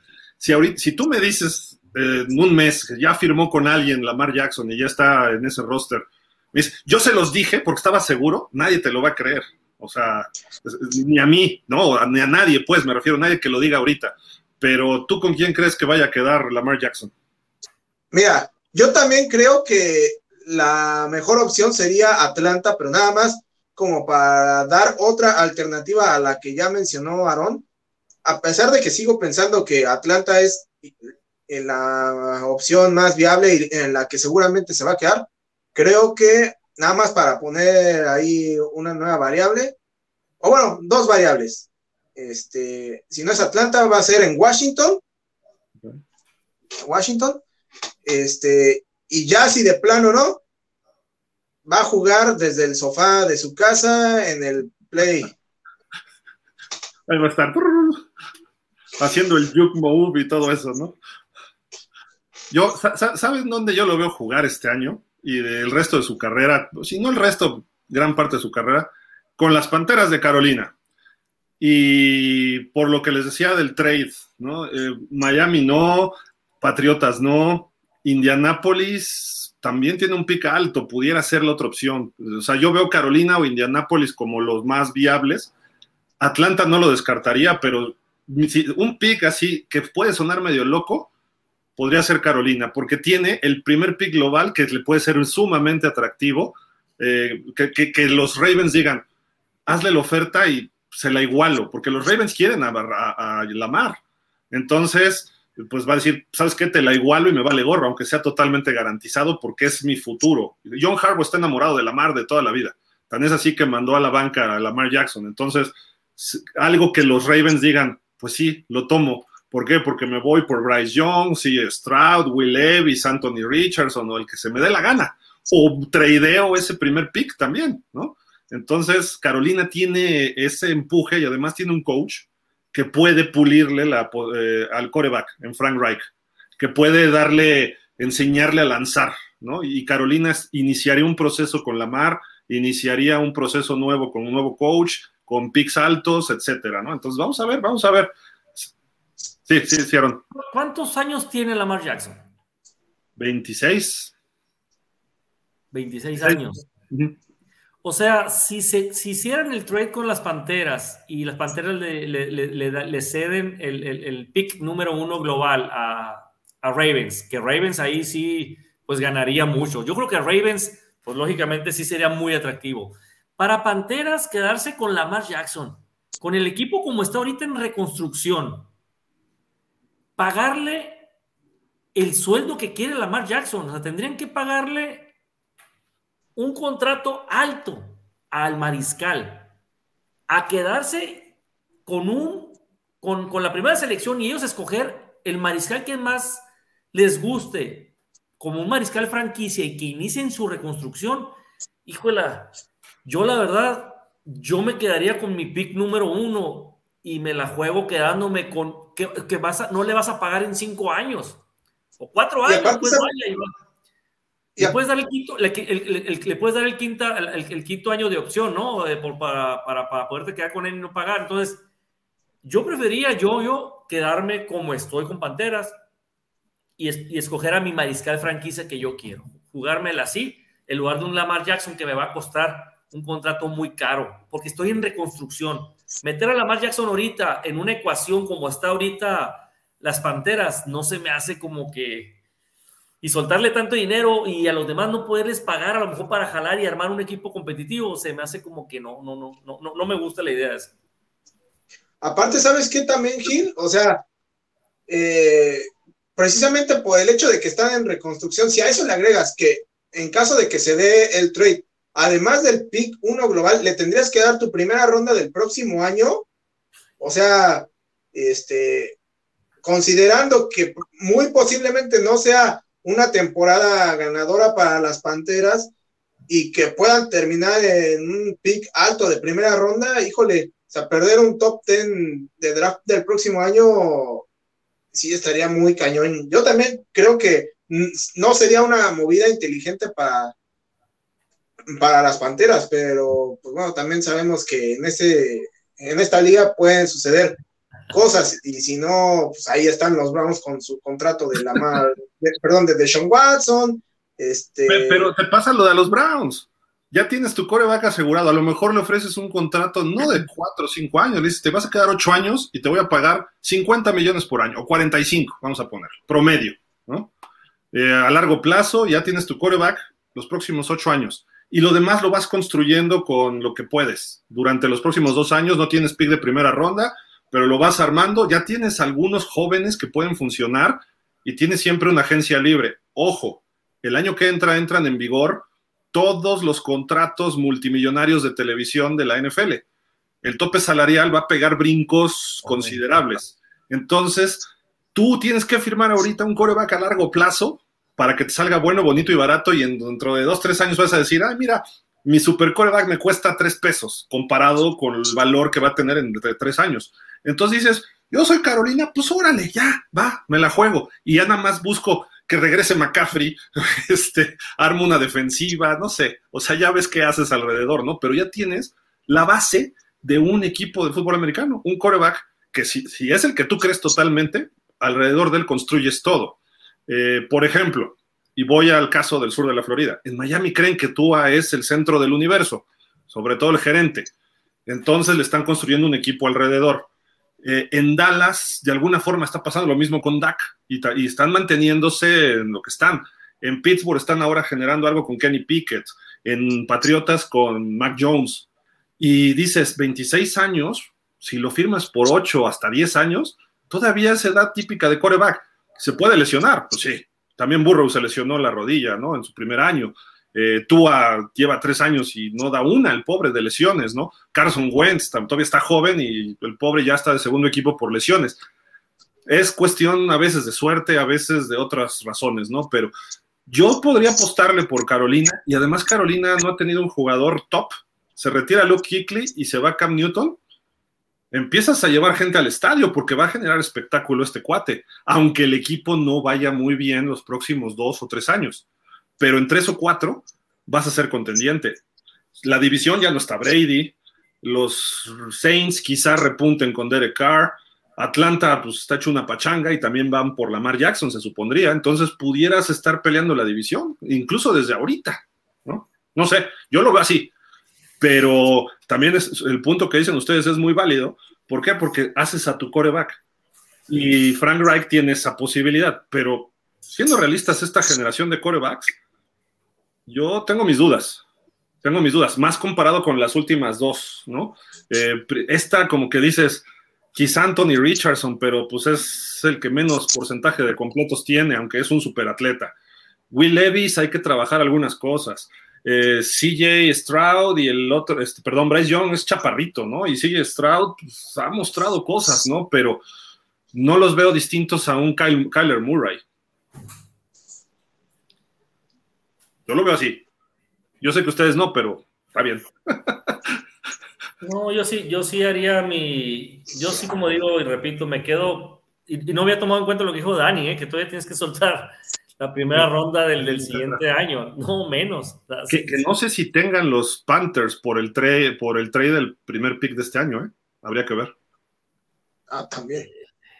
Eso sí es cierto. Ese factor no lo he considerado, ¿no? Pero es como Miami. Miami no puede hacer ningún trade ahorita, ningún trade, no puede hacer ninguna oferta, perdón, por Lamar, porque no tiene pick de primera ronda este año. Quizá después del draft los Dolphins dirían, ¿sabes qué? Ahora sí, porque te ofrezco el del 24 y el del 25. Entonces, hay, equipos que están limitados en ese aspecto también. Pero en fin, creo que hemos platicado bastante de Lamar y lo amerita por, no por él, o sea, bueno, sí por él en parte, pero por el efecto dominó que va a causar en la NFL. Y yo sé que mucha gente, ah, que no tiene harto Lamar y que no sé qué, bla, bla, bla, pero pues a final de cuentas puede hacer mejor a una franquicia no necesariamente la va a ser campeona, ¿no? Pues sí. Y bueno, mejor hablar de la novela de Lamar que la novela de Rogers, porque la novela de Rogers ya lleva como seis temporadas y ya, ya chole, ¿no? Ahí está, ahí está, mira, lo llamaste. Oye, por pues, Dios, precisamente hoy sale, así han venido, ¿eh? Las últimas dos semanas los Jets y Aaron Rodgers, que no hay una fecha límite para hacer el trade. Yo creo que sí, yo creo que es antes del draft. Eh, tienen que apurarse, les queda un mes. El draft es exactamente dentro de un mes. Entonces tienen que, si van a hacer un trade, tienen que saber qué va a ocurrir de aquí eh, durante este próximo mes y de preferencia unas dos semanas. Ya pasó la agencia libre, lo fuerte, no dudo que todavía pueda haber algunas contrataciones, pero al principio Aaron Rodgers dijo que no sabía si jugaba o no jugaba. Luego dijo que sí jugaba. Luego fueron toda la comitiva de los Jets a hablar con él a California a decirle que lo quieren mucho, que lo aman, lo adoran y que es la solución para ser campeones por primera vez desde otro número 12, Joe Namath, en 1968. Pero dices, ¿qué O sea, ¿por qué se han tardado? Y dicen, es que Aaron Rodgers no se ha decidido. Luego sale Aaron Rodgers y dice, pues sí, ya me decidí, pero hay que ver la compensación que ofrezcan los, los, este, los Jets a los Packers. Y después dice Rodgers, los Packers son los que no quieren, ¿eh? yo ya dije que sí jugarían los Jets. Y los Packers dijeron desde antes, nosotros ya no tenemos problema. Entonces, ya es un echarse la pelotita de unos a otros que dices, está raro. A lo mejor los Packers terminan pintándole cuernitos a los Jets al final, que no creo, pero los Jets están haciendo la lista de check que les ha pedido Aaron Rodgers. Ya le contrataron a Allen Lazard, a otro receptor que ahorita no recuerdo quién fue. Creo que Harman. Harman, velocista. ¿Para quién? Para el brazo de Rodgers, ¿no? Eh, dejaron ir a Elijah Moore en un trade y tienen a Garrett Wilson. Eh, se habla de que posiblemente, y ahí Aaron nos va a decir, porque uno de los equipos de Zeke Elliott eran los Jets. Y ahí tienen a Brice Hall, que es un buen corredor novato que se lesionó. Pero imagínense, y todavía falta Odell Beckham, que es otra de las peticiones de Aaron Rodgers. Entonces, imagínate, Aaron es ofensiva. Garrett Wilson, McCall Harman, Allen Lazard, Zeke Elliott, ahí todavía con los Jets. Híjole, sí, hablando de Siki Elliott, pues después de, que sale de acá de los Cowboys, eh, él, hace unos comentarios ahí, unos, eh, unos tweets diciendo que, pues que a él le, le complacería que, que, lo contrataran o irse a jugar a los equipos de las Águilas, de los Bengals y de los Jets, ¿no? Precisamente hablando con Aaron Rodgers. Entonces, pues desgraciadamente para Siki Elliott, los tres equipos dijeron, no señor, aquí no entras, no entra en la ecuación de esos, de esos equipos. Entonces, al parecer hasta ahorita, de esos tres equipos que le gustaría jugar eh, Siki Elliott, eh, ninguno de los tres eh, está interesado en los servicios de aquí de, de, nuestro ex corredor. Eh, pero sí, volviendo al tema, eh, que Elliot todavía tiene, pues tiene gas, ¿no? En el tanque, todavía está joven. Este, las lesiones es lo que creo yo que no le han permitido ser tan explosivo como en sus primeras eh, campañas. Yo creo que los Cowboys se lo acabaron, la verdad. Había partidos de más de 30 corridas. Me acuerdo muy bien 2016, 2017, cuando hizo campañas extraordinarias eh, para Pro Bowls, eh, inclusive. Entonces, eh, yo creo que lo quemaron, lo quemaron muy rápido a, Elliot y, lo cansaron. Y las lesiones, pues no perdonan esas lesiones de la rodilla que no se ha podido recuperar Elliot. Aún así, pues la temporada pasada hizo muchas anotaciones, pero hay que ver qué tipo de anotaciones hizo, porque Pollard se lo ponía en la yarda 1 y pues él nomás como caballito de batalla, pues hacía una yardita y anotaba, ¿no? Entonces la gloria era para, para, para Elliot y no para Pollard, aunque el trabajo bueno lo hacía Pollard. Entonces, eh, aquí desgraciadamente para Elliot es eso, las lesiones, no sé si, si fue después del contrato que empezó a disminuir, eso es lo que todo el mundo hablamos, qué casualidad que nomás le dieron el contrato millonario y pues se echó, ¿no? Se echó a, en sus laureles, ¿no? Como dice uno por acá, a disfrutar de los millones sin, sin esfuerzo. Entonces creo, pero creo yo todavía que Elliot sigue siendo una, un, buen, un, buen, corredor que puede encajar muy bien en otro equipo. Es, es, yo creo que considero al mejor corredor bloqueador que puede, que puede proteger a su mariscal. Y es un caballito, es un caballito fuerte que te puede dar esas yardas extras así, cuando son las yardas difíciles, él te las puede dar todavía, ¿no? Entonces, Verlo con Aaron Rodgers uh, sería, sería muy buena opción eh, para los Jets. No sé por qué los Jets le cerraron la puerta. Además, con un precio accesible, ¿no? Sobre todo eso, ¿no? Que si nadie lo quiere, como. Ah, y otra, otra declaración, como dijo Jerry Jones. Dijo, señores, si pasa el tiempo y nadie nos contrata así que Helio tiene las puertas abiertas otra vez aquí con los Cowboys. Me lo traigo por tres pesos, dice. Eh, pues es que es lógico. Así como él se puso los moños y se fue a los cabos el señor a, a pasársela a gusto, esperando a que, a que fueran y le lloraran para, para, para poder aceptar un contrato millonario. Ahora es al revés. Ahora si nadie lo quiere, ahora Jerry Jones se va a poner los moños y le va a ofrecer pues una ferecita, ¿no? Y hablando del número de Elliot, ese fue otra. El número 21 ya lo tomó eh, Gilmore, Stephen Gilmore, ¿no? El esquinero que acabamos de contratar. Acabamos, me, me incluyo yo, ¿no? Porque soy unos cuantos dólares ahí. Sí, pero contra, se contrató a Stephen Gilmore como el esquinero del lado opuesto a, a, a, Trevon Dix. Entonces, eh, pues ya con eso ya tenemos asegurada la secundaria y pues eh, Stephen Gilmore quiso el número 21, que es el que tenía Siki Elliott. ¿no? Oye, pero que el 21 no estaba retirado desde un tal Dion Sanders, que fue una, un fenómeno. Me estoy burlando, me estoy burlando, Aarón, perdón. Pues sí fue un fenómeno, ¿eh? Ah, que por Dios. Buenísimo, Dion Sanders. No tacleaba ni por error, o sea. Un showman, era un showman. Era. No debería estar en el Hall of Fame, un defensivo que no taclea, por Dios.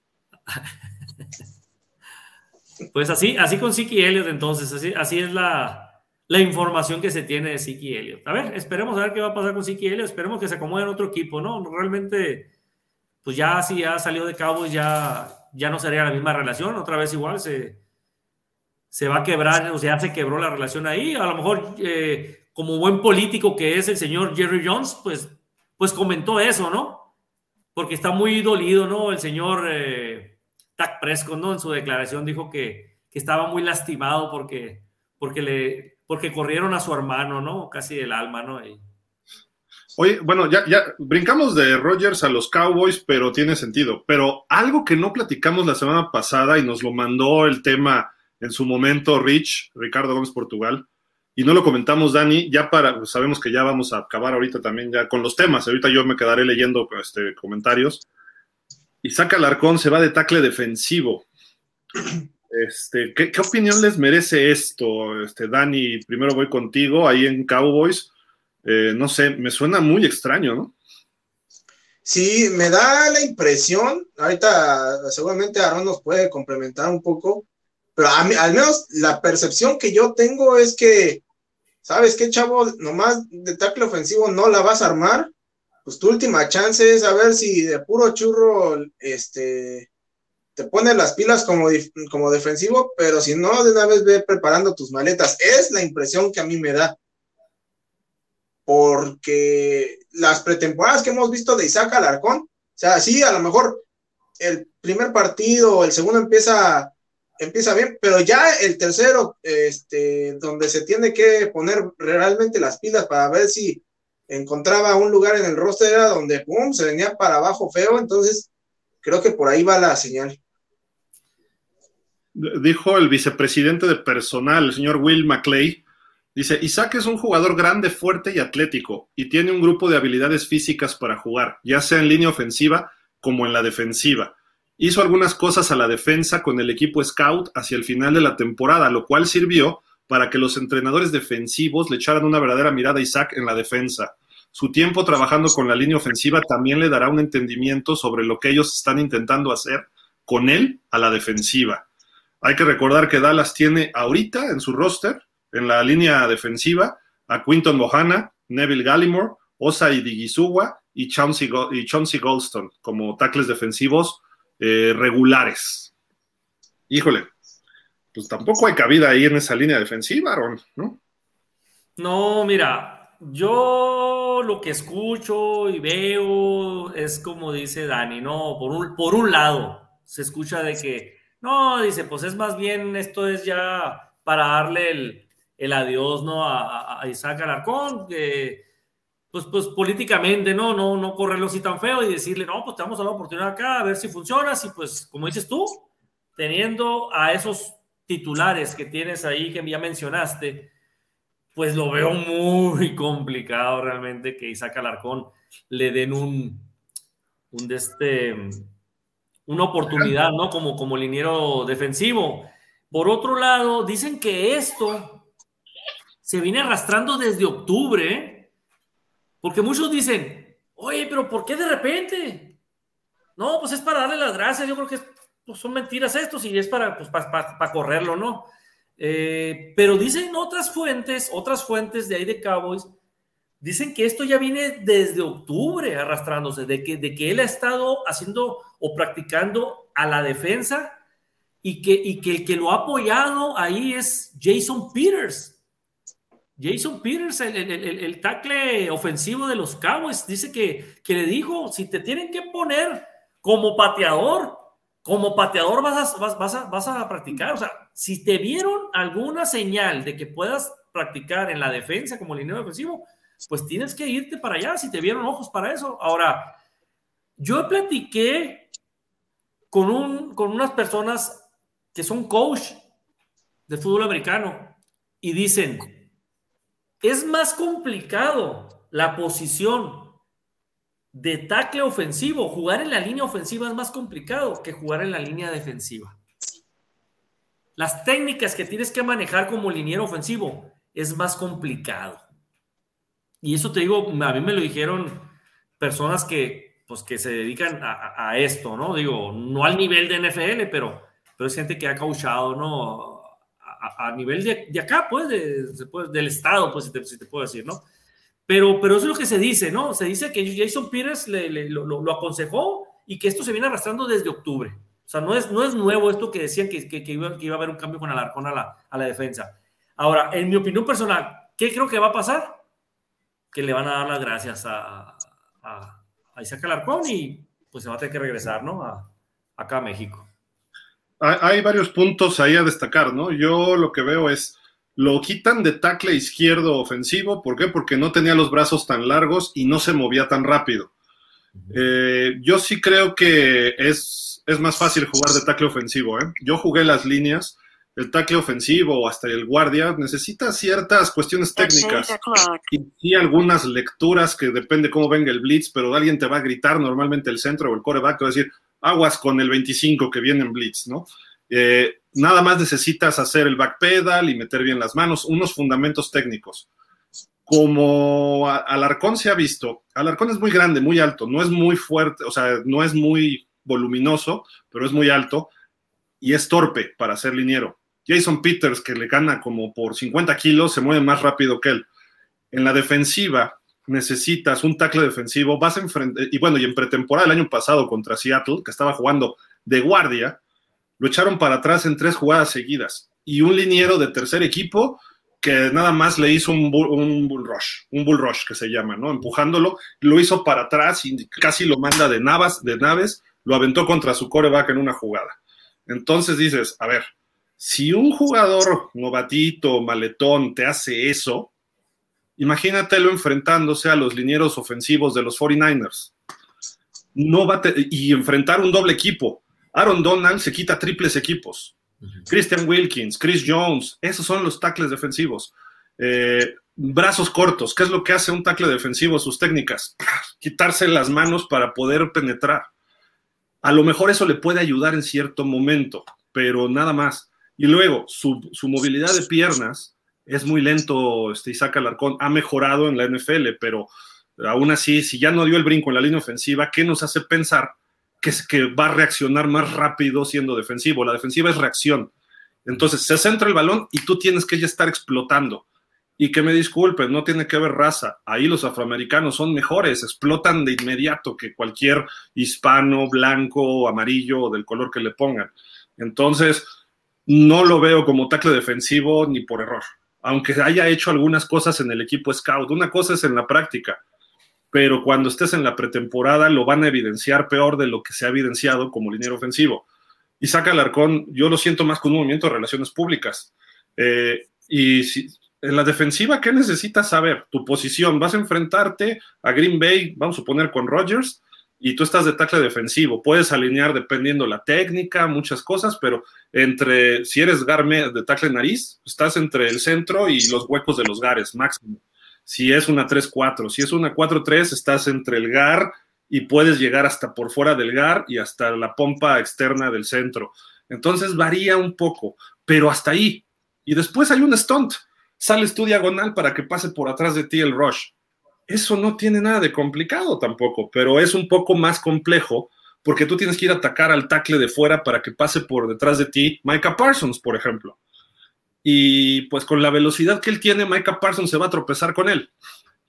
Porque en lo que arranca él a ir a bloquear al tackle y jalar a su gar, va a pasar por atrásito del Micah Parsons y van a chocar entre ellos, porque es muy lento. Y cuando venga carrera, lo van a echar para atrás, uno solo, no te estoy diciendo el dos contra uno. Entonces, a lo mejor mentalmente puede estar en eso metido y saca el arcón, pero físicamente no tiene la capacidad de ser un buen tackle defensivo si se va a quedar, se va a quedar en la ofensiva, porque es lo que ha hecho siempre. Pero pues al parecer no le van a dar oportunidad ahí, ya le vieron que no, ya les tiraron. Entonces el movimiento es para tenerlo en la pretemporada y seguir enganchando a la afición mexicana. Eso es lo que yo veo por parte de los Cowboys. Y van a decir, ay, lamentamos mucho, pero tenemos el teléfono en caso de que se necesite, bla, bla, bla. Y no soy Nostradamus, ni estoy viendo el primero de septiembre o esas fechas pero hacia allá va. Y este, digo, no tiene la capacidad de reacción Isaac Alarcón, mucho menos este Alfredo Gutiérrez, ¿no? Que es más lento todavía, pero él es mucho más grande y con su físico compensa. Entonces, creo yo que ahí sí estamos este, limitados, pero en fin, este, Dani, ¿todavía te quedas un rato con nosotros o ya te tienes que retirar?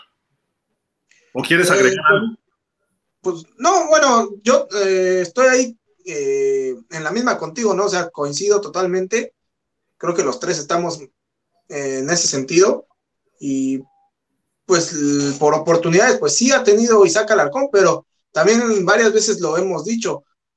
Eh, es muy difícil que un jugador que no ha pasado por el proceso de la NCAA pueda llegar a la NFL y ganarse el puesto.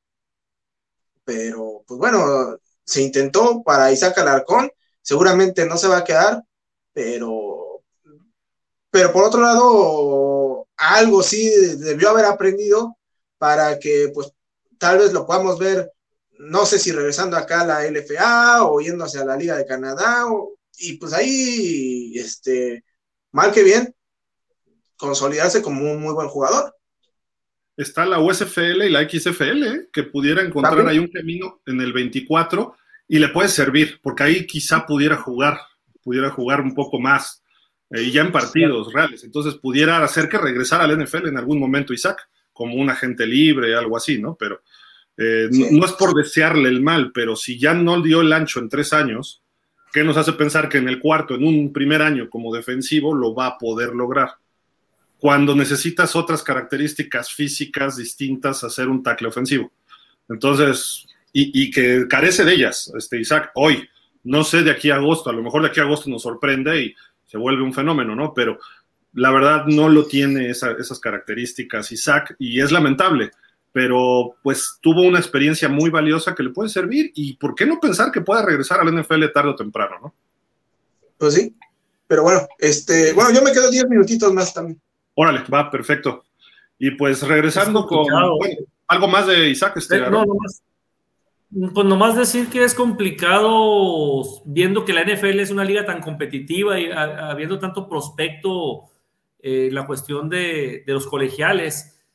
Está, está complicado, pues como dices tú, tendría que ser un fenómeno, ¿no? Algo extraordinario para que, para que, para que un jugador de otro, de otro país ingrese así tan, tan de repente, ¿no? A, un equipo, ¿no? Entonces, eh, yo creo que va, a pasar eso, pues, le van a dar las gracias a Isaac Alarcón y yo creo que, pues, del escuadrón de práctica se oye gacho, ¿no? Porque, a final de cuentas, eso es un, es un paisano, es un, es un mexicano que, pues, nosotros quisiéramos que, pues, que le fuera bien, ¿no? Pero realmente la realidad es esa, ¿no? O sea, tendría que ser un talento extraordinario para para que, para que sí se quedara ¿no? en un equipo, ¿no? ¿Por qué? Porque, como decimos nosotros, eh, hay tantos jugadores detrás de esto, de colegiales, que están preparándose desde niños, como para que venga una persona de acá afuera y le quite un puesto a uno de ellos. Entonces, eh, no está tan sencillo. Y, y, Saxi se hubiera ido desde el high school a Estados Unidos, otro gallo de ¿eh? Eh, por el tipo de entrenamiento allá, probablemente sí hubiera llegado a la NFL y se hubiera quedado en un equipo, no sé si de titular, pero lo hubieran entrenado a otras cosas, ¿no? Y no porque en México esté mal, sino que falta mucho todavía, ¿no? El nivel en México ha crecido mucho, pero eh, hay que mandar más jóvenes a Estados Unidos, a los, a los pequeños. El hijo de Marco Martos, Mirko Martos, está ya en un high school en California y está aprendiendo a pasos agigantados el fútbol que en México ni siquiera la LFA lo tiene. O sea, en high school el nivel de fútbol que se maneja es mucho más alto de lo que hay aquí en México en la LFA. A nivel de coacheo, quizá haya jugadores que sepan hacerlo, como venga Terrence Williams del NFL o Derek Boykin, etcétera. Pero los coaches no están a la altura de ese nivel. Entonces, en high school los coaches están mucho mejor preparados que los, nuestros mejores coaches en México. Y no estoy hablando mal de ellos, simple y sencillamente por los años que nos llevan de ventaja. Entonces, porque los México están bien preparados, o sea, estamos, es como el NFL cuando dicen, es que es malo, no, no es malo, no es tan bueno, que es la diferencia, ¿no? Porque todos llegan a un nivel. Entonces, eh, Isaac Alarcón, pues, ojalá, ojalá y se quedara, ¿eh? O sea, en la escuadra de prácticas, o si lo cortan, que algún equipo lo, se lo lleve, es pudiera ocurrir también. Vamos a esperar, ¿no? Y pues Alfredo Gutiérrez sigue con los Niners, a ver cómo le va a él por allá. Él ha bajado de peso, ha agarrado movilidad, es el jugador más de mayor peso ahí, por encima de Trent Williams, etcétera. Entonces, también tiene cosas positivas ahí Alfredo Gutiérrez, que ahora hay que pues voltear la mirada a ver a los 49ers con él. Pero pues una lástima que ahora intenten, o sea, a final de cuentas es como si, si yo le digo a Dani, Dani, te estoy preparando para que tú seas este columnista de un periódico. Y ya que llevas ahí trabajando tres años de columnista del periódico, de repente le digo, ¿sabes qué? Pues te vas de reportero a ver si ahí funcionas. Pero si yo te di talento de, columnista, pues es para que seas columnista, ¿no? Entonces va a decir Dani, uy, pues ya no, no sirvo de columnista. Y a lo mejor sí sirve, pero lo más probable es que sí, pero las, necesidades del equipo, de la empresa, ¿no? Entonces, ese tipo de cosas pueden eh, chocar, ¿no? Y a lo mejor eso le afecta, yo, yo, creo que no le afecta tanto, porque él es una persona muy eh, comprometida con su religión, su familia es de buena cuna, tiene casta, eh, en fin, todo eso le va a servir y ojalá él lo tome por el lado positivo y a lo mejor regresa a la NFL en dos, tres años, que juegue en la, la USFL, XFL, quizá en Canadá, que tiene en un draft lo agarraron hace dos años, no, me acuerdo qué equipo, eh, pudiera venir al LFA, pero yo no lo vería, o sea, si viene al LFA sí es un retroceso para él. Tendría que estar en la USFL o el XFL, que son las ligas directas de desarrollo para él, quizá Canadá, ¿no? Nada más, pero eh, lamentablemente no lo veo en un roster este año en la NFL a, Isaac. Duele, duele eso y pues no, no, no va por ahí, pero en fin. Y de Aaron Rodgers, el otro drama, decías, este Dani, pues hoy fue saturado Robert Sale, ¿no? Vean los periodistas entre Nueva York y los morbosos que no, que no este, son de Nueva York, ahí preguntándole, ¿qué onda con Aaron Rodgers? ¿Y qué, cuándo viene Aaron Rodgers? ¿Y cuándo es la fecha límite? Y bla, bla, bla. Y él dijo, pues no, no hay fecha límite y es nuestro plan A, Aaron Rodgers, nuestro plan B, C, D, Z, ¿no? Entonces, ¿cuándo, ¿cuándo llegará Aaron Rodgers? todo indica que va a llegar, ¿no? Pues sí, mira, también no me extrañaría, o sea, que realmente el trade ya esté completamente hecho, pero pues, como sabemos que le encanta el drama y hacerse la víctima y, ay, pobrecito de mí, ay, es que no me quieren, etcétera, etcétera. O sea, yo no dudaría que ya esté todo hecho y ahorita Aaron Rodgers esté diciendo este, al gerente de los Jets y a todo el mundo, ¿saben qué?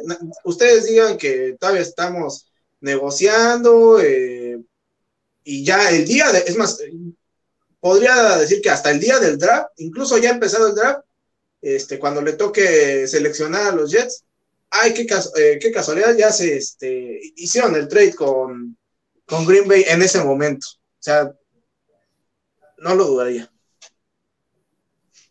Ahora sí que viejo brujo. puede ser, puede ser. Y están esperando el momento adecuado, ¿no? sí, es más. Tu tocayo, Aarón. sí, yo, mira, hasta que no vea a mi tocayo firmar un contrato, es muy, pero muy dramático. Aaron Rodgers siempre ha sido igual. o sea, ¿crees que se pudiera caer? pues con Aaron Rodgers se puede esperar cualquier cosa, hijo de la. Sí, claro que se puede caer, claro que se puede caer. El, él, está pidiendo. los Jets, ¿no? Todo el mundo los bulea, pobrecitos. Pues la verdad es que sí, es complicado Aaron Rodgers. Este, ojalá, ojalá, eh, por el bien de, de, pues de, de, ambas partes o tres partes, porque Jets está muy ilusionado con la llegada de Aaron Rodgers, le están armando el equipo a las peticiones que el Señor está pidiendo. Y, ya Green Bay con Aaron Rodgers, pues ya tiene dos, tres temporadas eh, en que se va y que se va y va y se mete el cuarto oscuro y, y siempre no, y me quedo. Y entonces, por tantas cosas que han pasado, este, yo hasta no ver, no creer, hasta que no vea yo plasmada la firma en un contrato con los Jets, lo voy a creer que el señor Aaron Rodgers se va a ir a, a otro equipo, ¿no? La verdad, está complicado, está muy complicado. Yo, pronosticaría que sí, de, antes, de aquí al draft se sabe, ¿no? Lo que va a pasar con él. Están esperando en qué momento. Ahorita no puede ser, porque ahorita hay, vienen mañana las noticias de cambios potenciales de reglas. Mañana hablan los coaches de la conferencia nacional, que ahí le van a preguntar a la Fleur. Hoy ya habló Gutenkunst algo por ahí, eh, pero pues, hasta ahí, ¿no? Entonces, no va a ser la noticia ahorita porque la NFL lo rebasa. Él va a buscar el momento donde no haya nada, quizá final de esta semana o en algún momento porque ya vienen los Pro Days. Entonces va a buscar donde no haya muchos Pro Days o en un momento donde no, no haya nada relacionado al draft y va a decir, aquí vamos a dar la noticia. Yo quiero ser la, portada de todos lados. Así es, quiere ser el protagonista, está esperando el momento en donde no haya un evento importante, ¿no? En la NFL como para él dar esa noticia. La verdad que encajaría muy bien en los Jets, ¿eh? ya hablando bien, bien cómo está el asunto. Los Jets traen una tremenda defensa, ¿eh? me gusta la defensa que tiene Jets, me gusta Robert Saleh, la verdad, se me hace un coach, aunque, aunque no está muy experimentado como head coach, pero es una persona seria, se ve disciplinado, se ve, se ve buen coach. Creo que sí puede sacar adelante a los Jets y con un Aaron Rodgers y, y armándole el circo como él quiere, pues, pues aguas, aguas con los Jets eh, la temporada que viene si se va Aaron Rodgers para allá y le arman como él quiere, ¿no? Su ofensiva. Dani, ¿qué hacemos con Aaron? Tú dinos. Les ¿Con cuál Aaron? Ustedes, ¿verdad? Con él, lo sancionamos por hablar bien de los Jets. Ah, yo pensé que decías con, con, con, Aaron Rodgers, por eso. Por Aaron con acento, Aaron, no Aaron. Ah. ah Yo sé que les duele, yo sé que les duele, pues porque están, les afecta ahí en su división, pero. Bueno, puedo tomar otra postura, Dani. Empezar a hablar maravillas de Filadelfia y de los gigantes.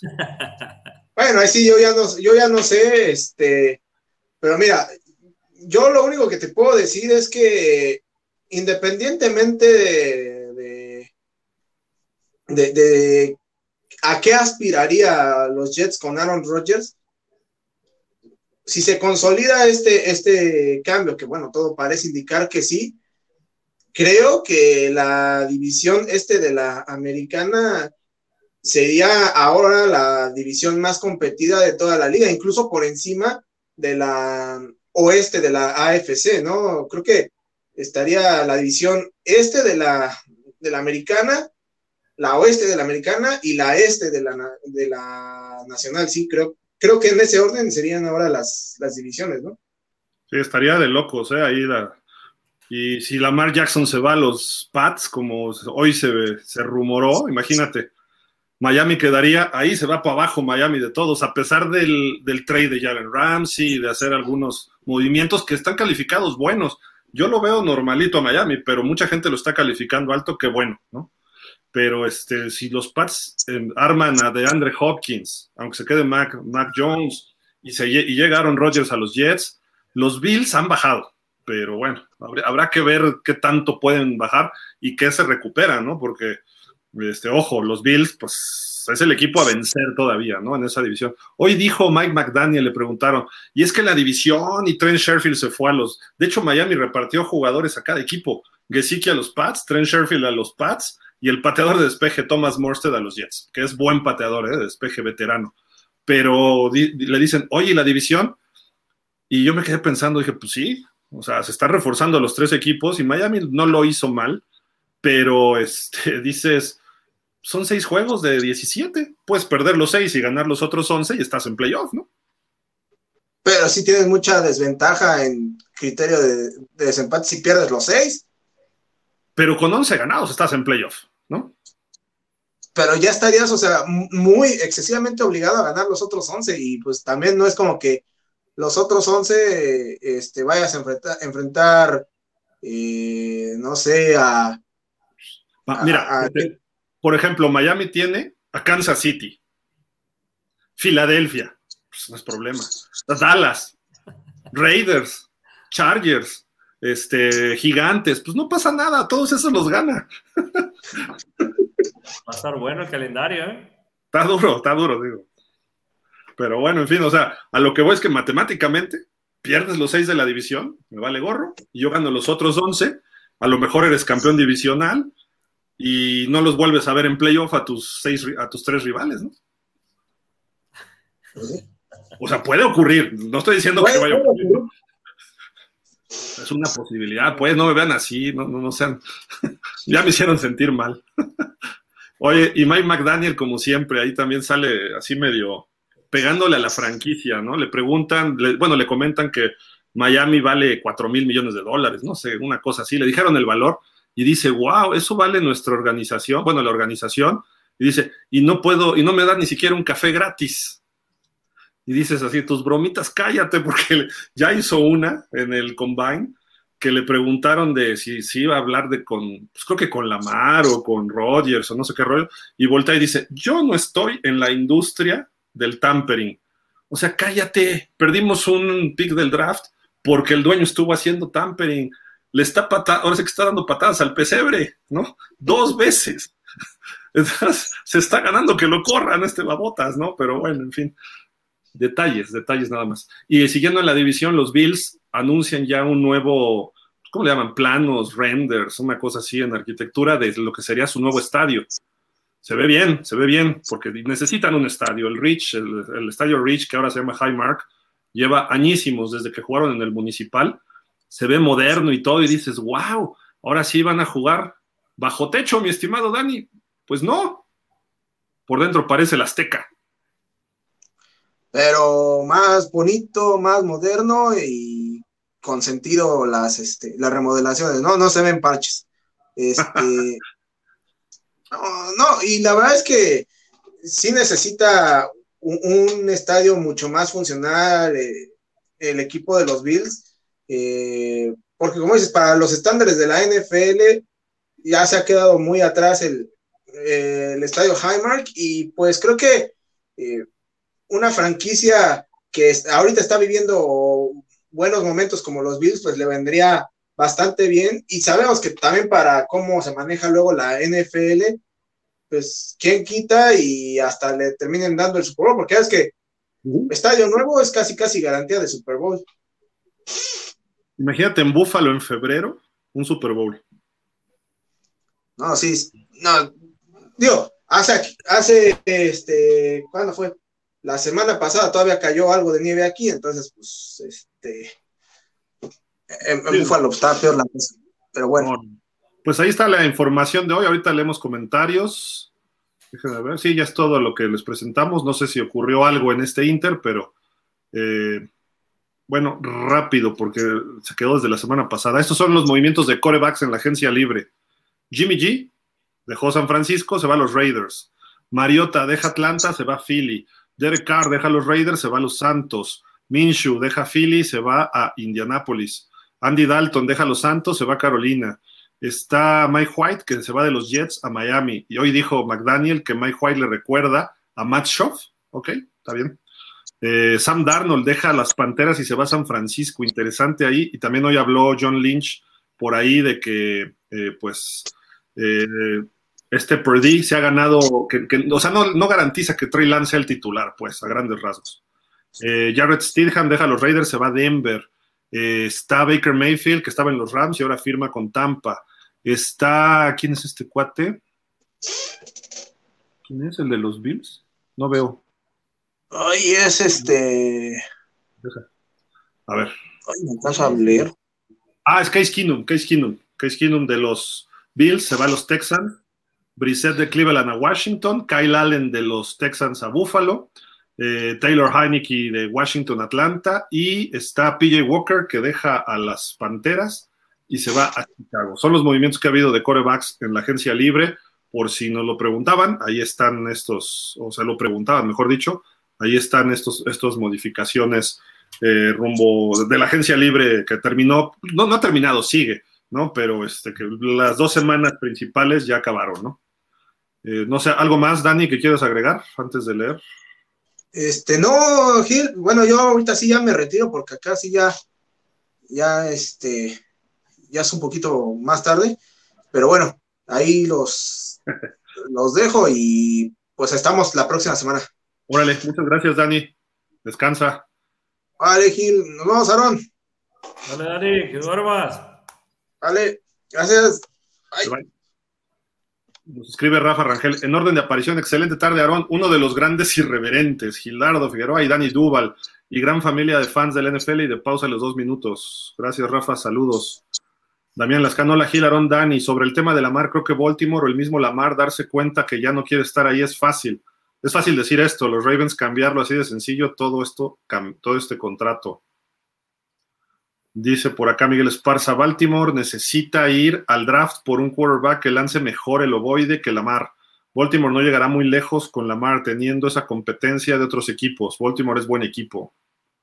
Sí, están bien coachados en general, ¿no? Raro es cuando no. Rafa Rangel, lo que empeora la declaración y posición de la mar es, es hacerlas cuando no hay un equipo que realmente lo estén peleando. Ok. Roger Kravitz, ¿cómo estás, Roger? Amigos de pausa. Inminente la salida de la mar, está rota por completa la relación, es bueno por sus números. ¿qué? Es bueno, pero sus números son a la baja. Además que no es inteligente luchar contra los dueños. Lamar, no a Miami. Uh, a mí no me caería mal, ¿eh?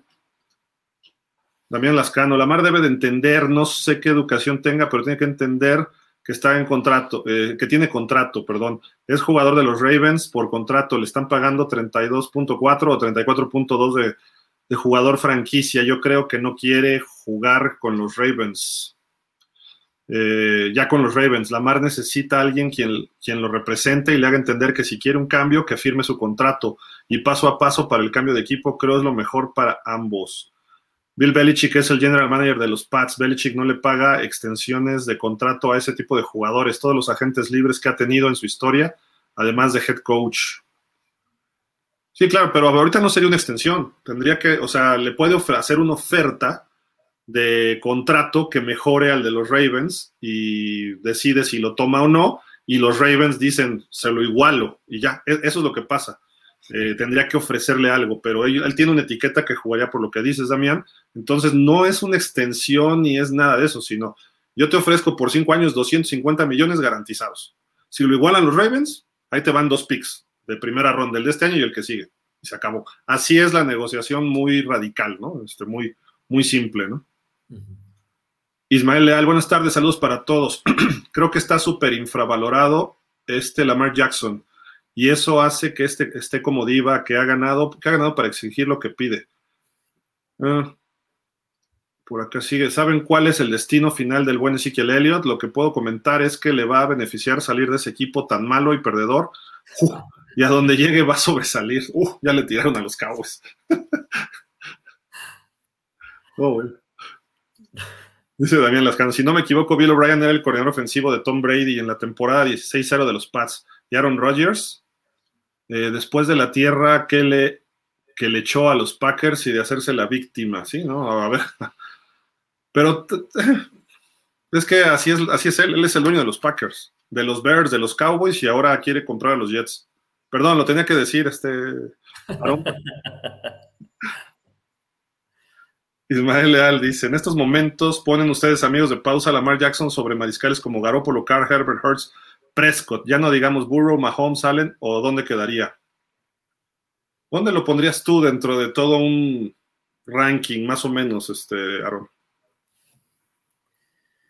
De no, los pues sí, titulares regulares, ¿no? Más o menos. Lo pongo, o sea, lo pongo por abajo de Burrow, de Mahomes, de Allen, sí lo pongo, lo pongo por abajo. Lo pongo más bien ¿Un top 10? A Lamar Jackson, un top 10. Eh, sí. Fíjula. Pero más sí. pegándole al 10. Sí, claro, lógico. Si no es que 10, se va al 11, al 12. Ok. Sí, más o menos lo que ha mostrado yo también lo pondría por ahí, pero le veo mucho potencial para brincar. Yo, yo lo veo así.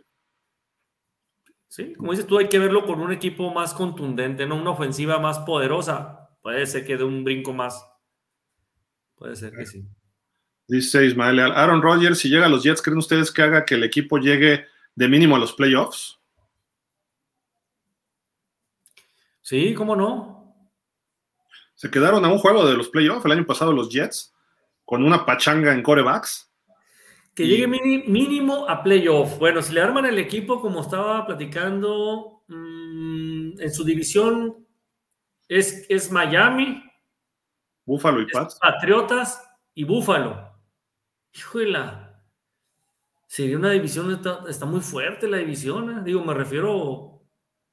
Pues, están parejones. No es. No está tan fácil.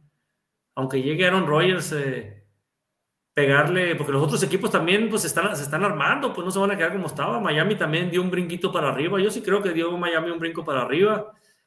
Patriotas, creo yo más bien que el brinco que dio Patriotas es más bien por O'Brien, eh, aparte de los jugadores, porque esa ofensiva cayó a raíz de Matt Patricia. Entonces, con el cambio a O'Brien, creo que va a mejorar bastante ahí Mac Jones y, sus armas y por el otro lado, Bills, pues ni se diga, ¿no? Es, es contendiente del año pasado a Super Bowl, entonces está, está, bien la pregunta, está buena la pregunta, pero hoy te dije que sí, pero mejor me retracto.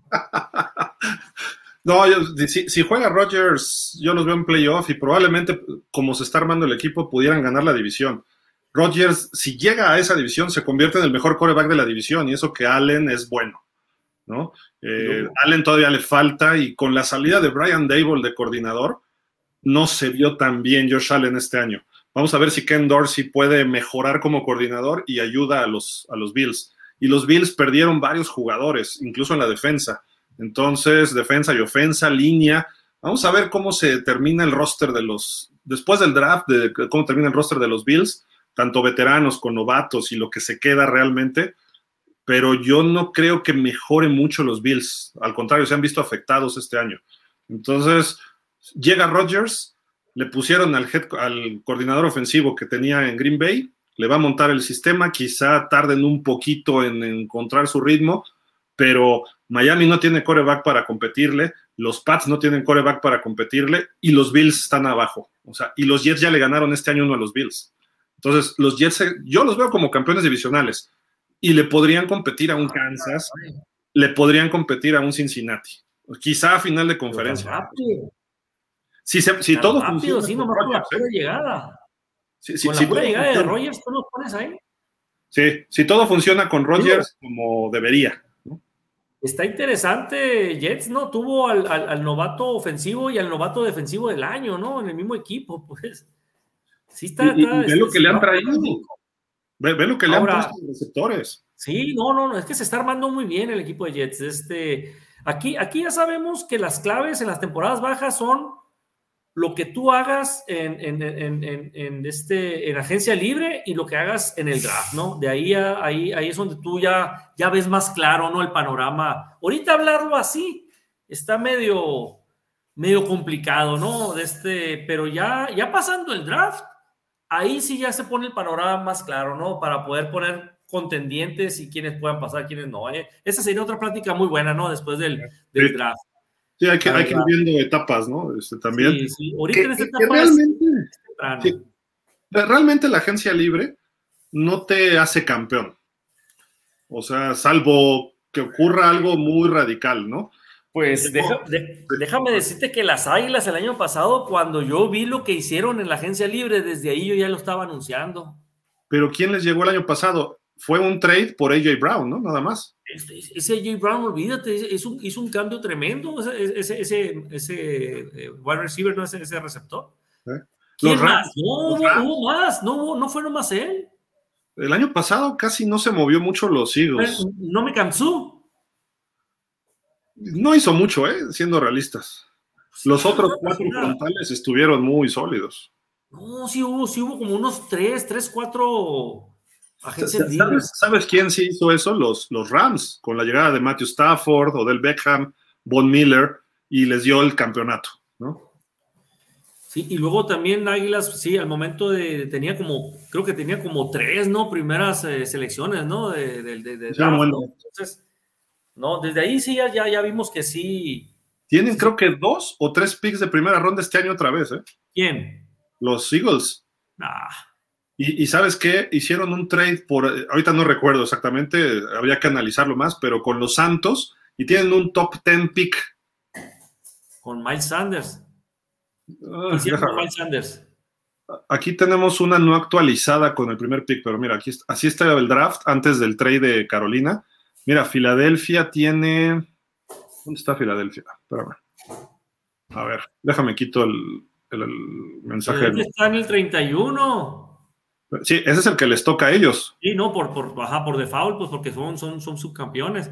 El 10 son dos nomás. Orleans, creo. Son 10. Digo, pero son, son dos, el, el, 10 y el 31. Y el 31, exacto. Entonces, el 10 pueden tomar un jugador estelar. Sí, ¿eh? sí, cómo no.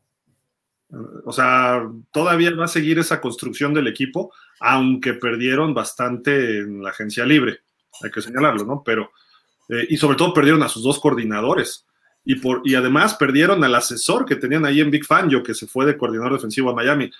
Filadelfia puede que baje un poco y es una oportunidad para Dallas y Gigantes ahí, creo, importante. Y ojo con Washington, Washington va a mejorar, creo yo, siento yo, no lo veo todavía, pero creo que puede mejorar. Eh, habrá que ver si Sam Howell la arma como coreback jovencito, ¿no? Pero, La oportunidad está de Dallas otra vez, este Aaron. Ahí. Sí, así es. Pero yo sí veo a los Jets llegando un poco lejos. Dice Ismael, estaría bien que Lamar Jackson llegase a Miami o a Dallas para que los siga hundiendo a esos equipos que tienes mucho tiempo de no destacar, lo mismo que Lamar. Este, este Ismael Leal no, no, es, no, no, no perdona una. Es, anti, es antibajero totalmente. ¿no? Ah, no, nos tira todo, si te fijas. pero ya, vi, ya, vi, que a Miami también. Pero re, realmente yo, yo, yo, sí creo que Lamar Jackson es un muy buen jugador, muy buen coreback. Eh, le faltan cosas, pero si está bien coachado por un coach de corebacks, o sea, un coach que maneje corebacks, imagínatelo en San Francisco con Kyle Shanahan, imagínatelo en Miami con Darrell Bevel, que es el coach de corebacks, imagínatelo en, en Dallas con ahora Schottenheimer. Eh, ese tipo de coaches lo pueden de hacer despuntar porque van a ir al juego aéreo no me preocupa que corras, sé que lo haces muy bien. Necesito que seas un coreback pasador y lo van a trabajar. Tiene brazo, ha mostrado muy buenas, muy buenos elementos durante su carrera, pero no ha sido consistente. Le falta algunas lecturas y le ha faltado equipo en algunos otros momentos. Entonces, ha sido una tormenta perfecta y además luego cuando va mejorando se lesiona. Yo por eso creo que Lamar Jackson sí puede ser de los corebacks mejor pagados lo que pide garantizado sí es una barbaridad. Pero yo no le daría el 100%, pero tampoco le doy el 60% que le está ofreciendo Ravens. Yo le ofrecería un 75-80% garantizado, como anda Mahomes, eh, más o menos algo así. No significa que te va a ganar un Super Bowl, porque no lo gana solo el coreback. Mahomes no lo ganó solo. ¿Qué hicieron los Chiefs en el Super Bowl? un touchdown defensivo, recuperaron otro fumble por ahí, eh, hicieron muchas cosas en equipo para ganar el Super Bowl. Mahomes solo no le hubiera ganado a los Eagles este año ni por error. No le ganó a los Bucaneros hace dos años, ¿no? Sí, así es. Fíjate que Lamar Jackson se me figura mucho a un Randall Cunningham. Eh, tiene una facilidad, tiene un brazo muy fuerte, o sea, tira con una facilidad como que, como que fuera a tirar ahí cerquita, pero, pero tiene unos, unos bombazos la verdad que... Hay, varios highlights de él, de pases largos, y los pone además muy precisos. En corto es donde más le falla, curiosamente. Eh, el pase de toque de 15 yardas. Y hubo un juego de lunes por la noche que tenía un receptor solo y lo voló. Y dices, ¡ay, ahí estaba! O sea, lo, atrapaba y se iba porque no había nadie y él lo, lo voló porque iba corriendo. Si lo educas en ese aspecto, se va a volver un quarterback mejor que Jalen Hurts. Y Hurts tuvo un temporadón como pasador no tanto, creo que ha habido mejores, pero, eh, o sea, no se ve mal como pasador Jalen Hurts y también le falta Hurts. Sí, todavía le falta, todavía le falta pulirlo más. Sí, puede ser que Lamar Jackson, pues no, como no ha salido de Baltimore, del mismo coach, a lo mejor un cambio, puede ser que con un, con un buen coach, un coordinador ofensivo bueno, lo, pues lo pulan más, ¿no? Como dices tú, en ese tipo de, de pases cortos, que es donde sí es cierto, le falla el toque ahí. Es, es, tan fuerte que luego se, Así se es. pasa de galleta. Vuela, sí, pues exactamente. Somos Jaguars México. Dice saludos, Gil, Dani y Aaron. ¿Qué ole, René? ¿Cómo estás? Gusto saludarte. Ismael Leal dice: Así como va la carrera de Lamar Jackson, ¿creen que llega a lo que hizo Moon, Kelly, Young, Rotlisberger y Aikman? Digo, los últimos dos los veo más lejos. Eh. Todavía lo de Young puede ser, ¿no? Un Super Bowl que gane por ahí. Kelly y Moon, pues no ganaron nada, ¿no? Pero Bueno, Kelly perdió cuatro. Sí, llegó. La ametralladora llegó. Llegó. Muy seguiditos. Y Warren Moon, pues la verdad era un jugadorazo Warren Moon, ¿no? Con los petroleros de Houston, pero, pero pues no, no, no, no hizo nada, ¿no? En realidad no. Y, y no, hablar no. de Hall of Famers, ¿eh? John, Aikman y Kelly, bueno, Moon, todos son Hall of Famers y Rotlisberger va a estar. Eh, sí, primero claro. tienes que acabar tu carrera, ¿no? Para poder ir evaluando. Si tú me dices ahorita, Russell Wilson iría al Hall of Fame, tendría mis dudas, ¿no? Puede ser que sí, puede ser que no, habría que ver. Pero, o Matt Ryan, que tiene números para ir al Hall of Fame, ¿no? Pero hay dudas. A lo mejor Lamar Jackson termina algo así, ¿no? Como Wilson, como Matt Ryan, yo lo compararía más con ellos, que por lo menos llegaron a un Super Bowl, el caso de Wilson 2, y perdieron, ¿no? Pero Lamar Jackson es mejor que Jared Goff, que Nick Foles. Sí. Y ellos ya sí. ganaron. Bueno, no Foles ya ganó. Ismael Leal dice, en algún momento me hubiera gustado que Lamar Jackson hubiera llegado a Pittsburgh en lugar de Ben y tal vez hubiera hecho de este equipo más mediático e importante de lo que son los acereros. Uy. Hablando de mediático e importante, Pittsburgh es el equipo más ganador en la historia del Super Bowl. Seis Super Bowls. Lo empataron los Pats, pero Pittsburgh ha llegado a Super Bowls con sus tres diferentes coach que ha tenido del 70 para acá. Los Pats fue una dinastía de un coach y un coreback. Y alrededor de eso ganaron. Pittsburgh ha sido consistente, ha sabido ganar en la época donde se metían anabólicos y no los sancionaban. Ha ganado en una época donde empezó la agencia libre y ha ganado en una época con el tope salarial. Entonces, Pittsburgh ha tenido todo eso. Yo por eso Pittsburgh no digo que no es, o sea, más importante hacer un equipo, ni aunque fueran los, vamos a pensar, los Cardenales de Arizona, que es el, de más histórico y menos de triunfos, aún así, Lamar Jackson o ningún jugador es más importante que el equipo. Y mediático, pues para México pudiera ser. Para Estados Unidos, Pittsburgh es muy local, ¿eh? Sí tiene alguna afición fuera de Estados Unidos el más mediático siguen siendo los Cowboys, porque a donde van juegan de casa y los Patriotas han crecido en ese aspecto. Pero mediático localmente sí, los medios de Pittsburgh y esa zona sí cubren a los Steelers muy fuerte. Pero más allá, es lo mismo que Miami, es lo mismo que Atlanta, es lo mismo que Nueva Orleans. No, no varía mucho en ese aspecto Pittsburgh más mediático que otros equipos. Rafa Rangel, mientras Roger siga en plan de diva, no me preocupa tanto que contrate con Jets. Malo que se ubicara mentalmente y le dieran para por querer, y le diera por querer ser campeón. Dice Noé Ávila, se vienen los Dolphins, supongo que es la mar, ¿no? Sí. También Lascano dice, Gil pregunta, Isaac Alarcón, ¿por qué no juega en la LFA para agarrar ritmo de juego en la CFL de Canadá? A Isaac ya pasaron sus tres años del programa NFL con este tipo de jugadores, ahora USFL o la XFL. Eh, lo platicamos, es, cuando está en la NFL, la NFL no les permite jugar salvo que lo coloque el mismo equipo o la liga en otra liga. Eh, entonces, él está reclutado en la liga canadiense, tiene un lugar guardado desde, formaba parte de la LFA y la LFA lo puso en el draft internacional y no recuerdo qué equipo lo tiene, lo reclutó hace un año o dos allá en Canadá. Eh, si, los, si los Cowboys lo cortan, puede ir a jugar a Canadá el momento que él quiera, porque tienen los derechos, si llegan un contrato y todo, ¿no?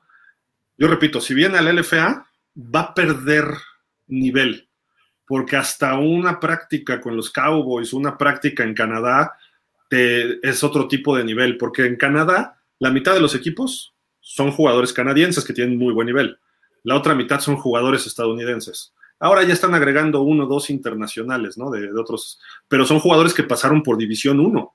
Si se fuera a la USFL o a la XFL, hay muchos jugadores que en la NFL han sido cortados, que ya incluso han jugado. Por ejemplo, ahí está este chico Luis Pérez, que él es mexicano, aunque, aunque creció más en Estados Unidos, pero ha sido un coreback que estuvo con los Rams y creo que con los Santos en training camp y han hablado muy bien de él y está ahorita ahí, está jugando bien. Entonces, ahí está un nivel y además hay coaches que eran coaches de la NFL. Entonces, te coachan esos coaches y te promueven porque es muy fácil que, eh, creo que Rod Woodson en una de estas ligas, que Rod Woodson le habla a los Steelers, oye, estoy viendo este liniero ofensivo, está jugando, qué bárbaro, ¿eh? ¿Por qué no le echan un ojo y llévenselo al training camp? Eso está ocurriendo en estas ligas que ya están apoyadas directa o indirectamente por la NFL, a diferencia de cuando surgieron en otras épocas, ¿no? Entonces, ahí está el camino para, para Isaac, ahorita, o sea, puede jugar en Canadá. Ojalá y jugara en la USFL o en la XFL. Sí, sería lo mejor. Damián Lascano dice, es muy complicado Isaac con Dallas y Alfredo Gutiérrez con 49ers. Creo ambos son tackles izquierdos naturales, la posición más difícil de la línea. Tienes que cuidar y proteger al coreback, no le veo futuro te, soy sincero, Damián, regreso a lo mismo. No es la más difícil de la línea. La más difícil es el centro. Eh, el centro es el coreback de los linieros. El tackle izquierdo es la mejor pagada y quizá la más importante si, eres, si tu coreback es derecho. Pero técnicamente sí necesitas unos fundamentos, pero no es gran cosa. Ahí ya depende de la habilidad física de un tackle que pueda contener normalmente al mejor rush del otro equipo. Te meten a un Micah Parsons, te metían en su momento a Lawrence Taylor, te meten ahí a, a cualquier otro, no sé, vamos a pensar en Charles Haley, ¿no? Ese normalmente alineaba ahí. El mejor rush del otro equipo te alinea ahí y tú tienes que estar contra él. ¿Cómo ganas? No ganas a base de, este, de, que sea complicado mentalmente, sino ganas a base de fundamentos. Que apliques bien los brazos, que mantengas una cierta distancia con tu defensivo, que no te, que, metas los brazos bien, que, que, estés bien parado, que cuando te hagan el bull rush como le encantaba hacer a Reggie White, no estés mal parado y vayas de pompas, ¿no? Porque entonces si vas de pompas, haces el ridículo y lastiman a tu coreback, ¿no? Entonces, no, no creo que es tan complicado desarrollarla. Lo complicado es ser bueno. Y eso es en cualquier posición, ¿no? Sigue por acá Damián, dice, ¿qué temas están tratando los dueños de la NFL y los, y los head coach en Arizona? Va a haber, hay creo que 17 propuestas de cambios de regla, ¿no? O de modificar algunas cositas que se vota creo que mañana o el miércoles. Entonces, ahí estén pendientes de ellas. Luego les pasamos ahí la lista también este, de cuáles son las, eh, las propuestas. Son mínimas. Este año no hay algo así muy, muy radical que se, que se esté hablando. ¿eh? Rogelio Padilla dice: Saludos a ambos, Aaron y Gil. ¿Cómo ven el coreback corredor en el draft para los Cowboys? Ay, mi Roger. Pues tú, tú también que eres vaquero, Roger. Pues, mira, yo veo que si los Cowboys, con el cambio que hicieron de sacar a Siki Elliott, porque, porque Jones, el, que acaban de contratar, no, no, no creo que vaya a ser la solución, aunque unos dicen bueno. que. ¿Eh? Es bueno. Sí, sí, es bueno, pero yo creo que si quieres ir por, por Villán, de este Robinson. De Texas, ¿no? Sí, de los cuernos largos de Texas. Tendrías que ganárselo a las águilas. Creo yo que las águilas se van a ir por, por este corredor. Si, si le cae a las águilas en el 10, que parece que sí va a ser así, yo creo que las águilas se van a ir por, por este corredor, ¿no? Es que es el mejor corredor hasta ahorita en el draft. Si los Cowboys quieren ir por ese corredor, pues tienen que, que negociar, ¿no? Con, Dallas anda en el 27. 26, 20, ah, lo pusieron al 27 ya. Espera, es, es, que ahí está Miami y Miami perdió su pick. Ah, Miami traía su pick 21 que fue sancionado.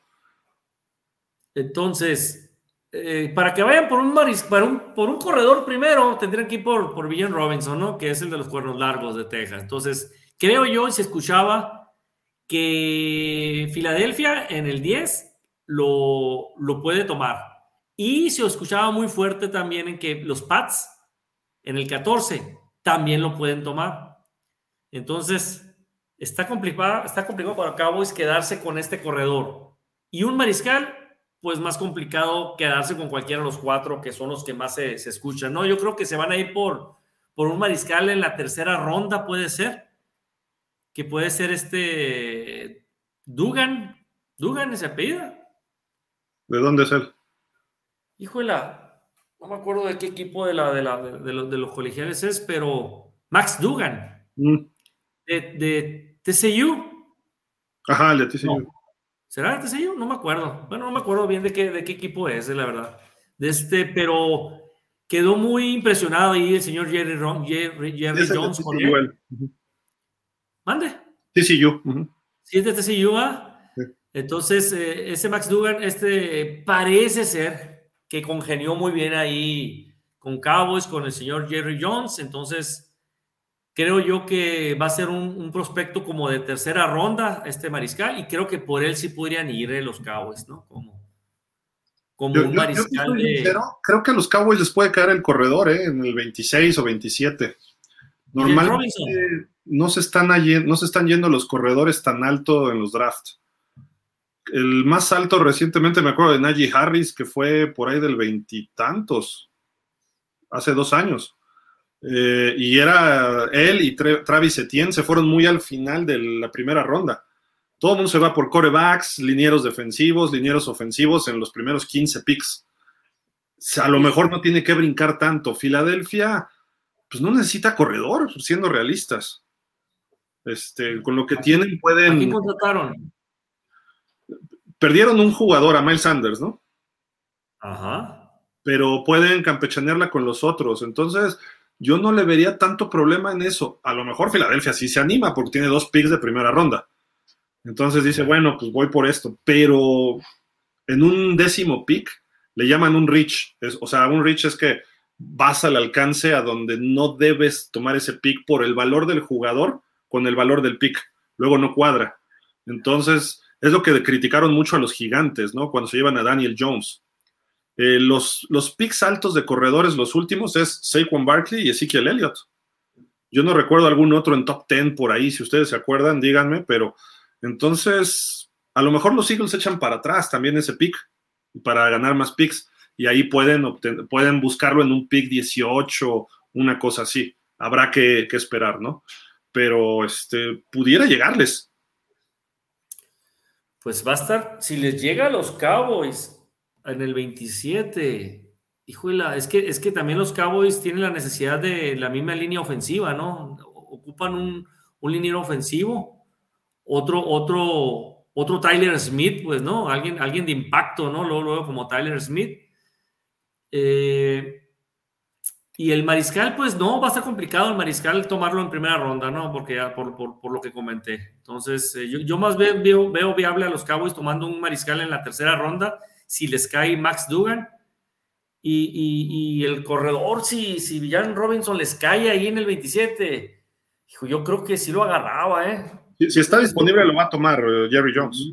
Sí. Y, sabes qué, Dallas, perdón, Dallas, Filadelfia creo que pudiera ir más por alguien a la defensiva.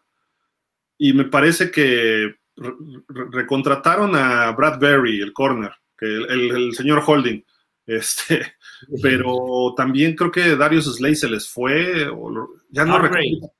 ¿Eh? El, el, otro, el Har Hargrave, Hargrave, ¿no? Hargrave, el liniero, pudieran ir por un rush, perdón, o por un corner. Creo que esa es su principal necesidad de los Eagles en este draft. Slay se quedó. No recuerdo si lo recontrataron o se fue otro equipo, pero lo checo también. Creo, creo, que sí lo recontrataron. Sí, sí, sí lo recontrató Filadelfia otra vez. Slay.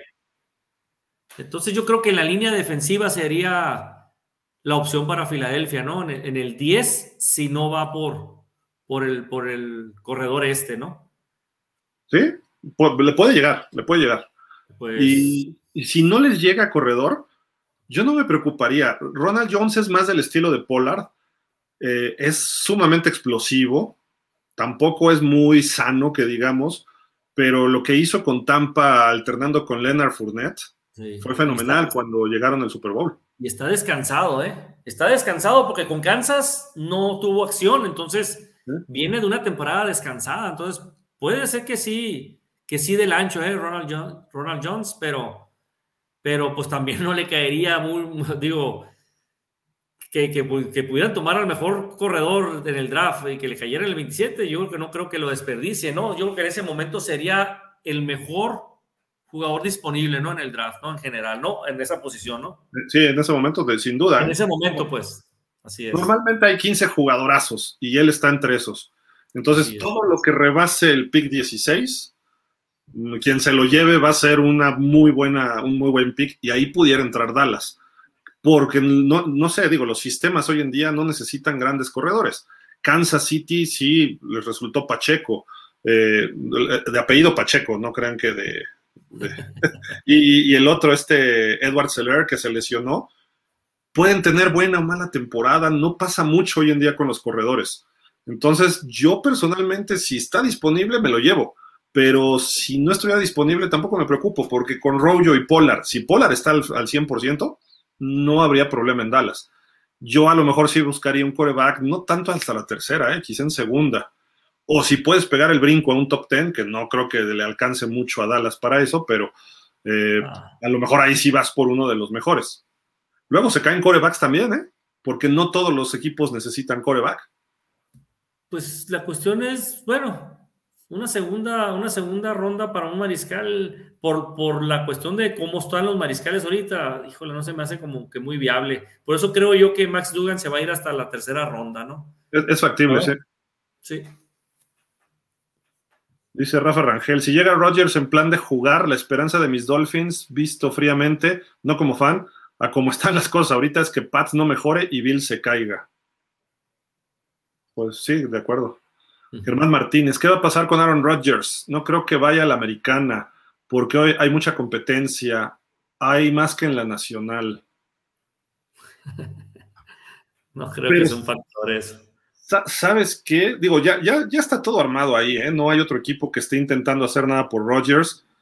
Eh, y normalmente trades de superestrellas les gusta a los equipos que no se queden en la misma conferencia tampoco.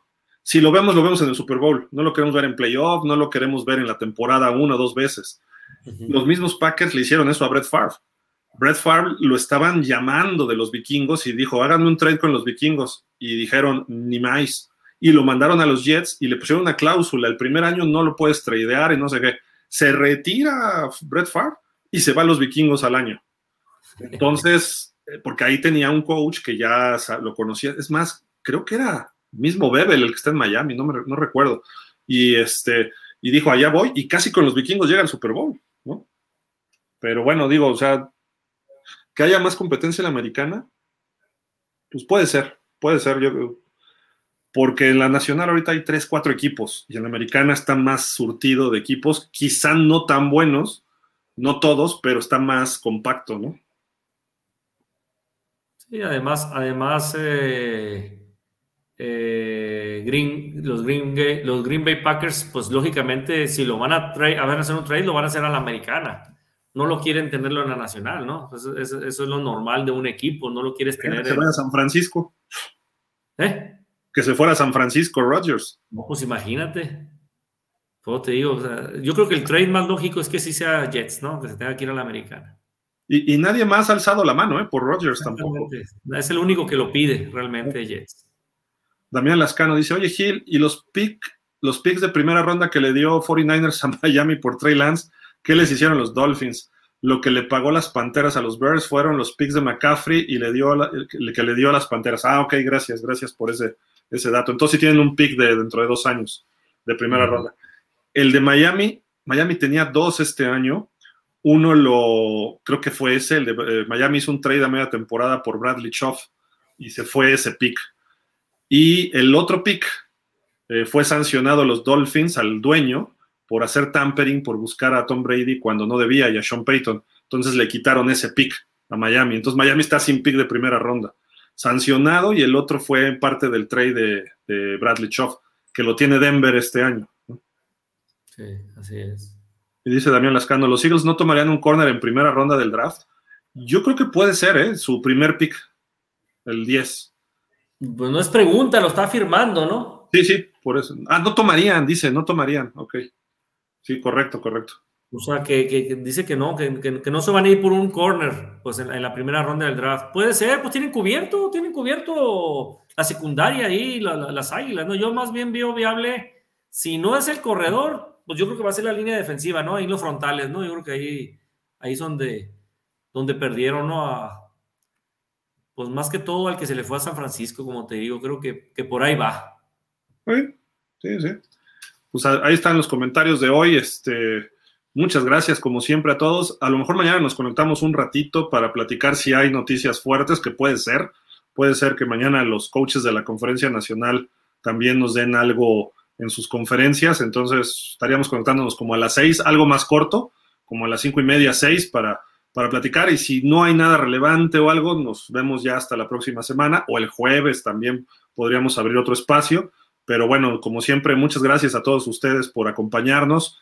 Mi estimado Aarón, algo que con lo que quieras despedir. No, pues ya se dijo todo. ¿Qué vamos a, a comentar? Todo bien. muchas gracias por la invitación y muchas gracias a la gente aquí que nos estuvo pues viendo y gracias a los comentarios ahí. Cada vez hay más. Muchas gracias. Muchas gracias a todos ustedes. Eh, estén pendientes por si mañana nos conectamos, este, y si no el miércoles nos vemos a las 5 para platicar del fútbol americano de México, que ya pasó la semana 4 de la LFA. Ganaron los Dinos, ganaron los Fundidores y viene un juegazo la próxima semana, el clásico norteño entre Dinos y Fundidores. Eh, siguen invictos los caudillos de Chihuahua, mis caudillos de toda la vida. Y después de perdiendo, ¿no? Jalisco, los humillaron feo, casi los blanquea Fundidores. A los Reyes. Está muy buen nivel la LFA, ¿eh? Ya, ya sí me, he estado viendo, me he estado viendo los partidos y pues Dinos va, nomás ha perdido uno, ¿no? Dinos. Y, y, los caudillos me tienen sorprendidos, ¿eh? Invictos. Y después de ir perdiendo 34 a 7, le dieron la vuelta, creo que 42, 34, ¿no? Sí, sí, estuvieron. Increíble, un muy, muy buen juego. Fundidores, pues también ahí la lleva, que es el campeón. Es que fíjate que trajeron jugadores de Estados Unidos que han estado en División 1, en equipos importantes, eh, algunos de NFL, y se elevó el nivel. Los Reds de la Ciudad de México les costó un trabajar ganarle a los Galgos, porque traen ahí a Terrence Williams, traen a Boykin y traen otro cuate Massington que estuvo en la, en la Universidad de California en Los Ángeles. Eh, y eso que no está completo los Galgos, y aún así se dieron con todo, ¿eh? fue un partidazo ya está agarrando nivel. Hay equipos, ya corrieron un coach, el de los jefes, que no ah, estaban jugando nada mal, pero iban 0-4. Hay otro equipo de 0-4, los Gallos de Querétaro, pero ese equipo sí se desbarató muy feo. Y todos los demás están a un nivel que están creciendo, nos esperan las mejores, faltan seis semanas de temporada regular, no se los pierdan, ¿eh? Ya me espero, el, el, próximo lunes va a haber un Monday Night, primer Monday Night, Dinos recibiendo a los fundidores, y ya me imagino los Dinos caudillos y los caudillos fundidores. Creo que son los tres mejores equipos, agregando a los Reds de la Ciudad de México. Entre ellos creo que va a estar el campeón, pero hoy caudillo se ve muy por encima de todos, ¿no? Sí, así es, sí, me, me tiene sorprendido el equipo caudillos, la verdad. Muy, muy buen nivel, excelente. La verdad que Galgos, como dices tú, le van a meter pues también mucha lanita también a los Galgos, entonces pues tampoco no hay que perderlos de vista en la LFA, ¿eh? También puede ser contendiente, ¿eh? Porque puede ser que Está empezando la, temporada, pero puede ser que se, que se acoplen, cuidado, ¿eh? Ya sabes que de repente, ya sabes que los equipos a veces empiezan lentos y de repente ñacas. Trae una explosividad ofensiva con estos receptores que se nota muy superior los receptores al fútbol de México, de incluso los que ya estaban antes los estadounidenses. Lo que hace Williams y Massington son enormes, les ponen pases arriba, los bajan, o sea, se nota la talla que tuvieron de NFL. Ya Terrence Williams como que dijo, ahora sí ya voy a jugar algo. Como, que está, como que está practicando, ¿no? Terrence Williams, no se ve, ¿no? Y como dices tú, está muy alto, le tiene nomás el pase nomás a, entre, los, entre los defensivos y no brinca y les gana el balón arriba. Hubo dos recepciones así, creo que una y una. Y que un touchdown de, Williams fenomenal. El miércoles los resúmenes y vean este, el programa porque se pone buena la polémica y ahí estaremos con ustedes para todo lo del LFA y de la intermedia de ONEFA que también ya está de lleno en su cuarta semana. Y pues si mañana hay algo, nos conectamos. Mañana a las ocho y media está el show de los Dolphins. Rafa nos preguntaba, sí, mañana está el Valle de Lágrimas de los Dolphins, sin duda, a las ocho y media ahí en la página de Dolphins. Así de que muchas, muchas gracias a todos. Pues vámonos, Aarón. Muchísimas gracias. Gracias, no, gracias a ti. Nos vemos. Y gracias a Dani que estuvo por allá y a todos nuestros amigos de producción de pausa, bueno, toda la gente de pausa que nos están dando información en el WhatsApp y tenemos ahí eh, digamos que nuestra mesa de redacciones a través de WhatsApp, luego nos dan muchos tips de lo que viene o lo que está pasando y de ahí nos, eh, nos ayuda porque es gente que no sale a cuadro, pero ellos nos ayudan, Jorge, Ricardo, Emanuel, eh, no sé, no quiero mencionar da más nombres porque si no se me olvidan otros. Ernesto, un abrazo al buen Ernesto, ¿no? De está pasando una pena que falleció su mamá la semana pasada, un abrazo al buen Ernesto, Geraldine, está ahí Norma, en, fin, todos, todos los, este, la gente que nos surte de información de la NFL y es lo que presentamos. A lo mejor salimos dos o tres, a veces cuatro. Antón, Antón también está ahí siempre con información. y también la gente de Dolphins nos, oye, ¿ya viste lo que pasó con los Jets? ¿No? Entonces también nos, nos ayuda. Así de que muchas, muchas gracias a todos. Seguimos acá con ustedes. Y pues ya viene el mes del draft, así de que ahora sí, a partir de la próxima semana, mucho análisis de lo que viene para el draft. Muchísimas gracias y estén pendientes por lo que pase en Arizona este, esta semana. Vámonos, Aarón. Buenas noches. Bye. Cuídense, amigos. Gracias. Gracias a todos. Hasta la próxima. Bye.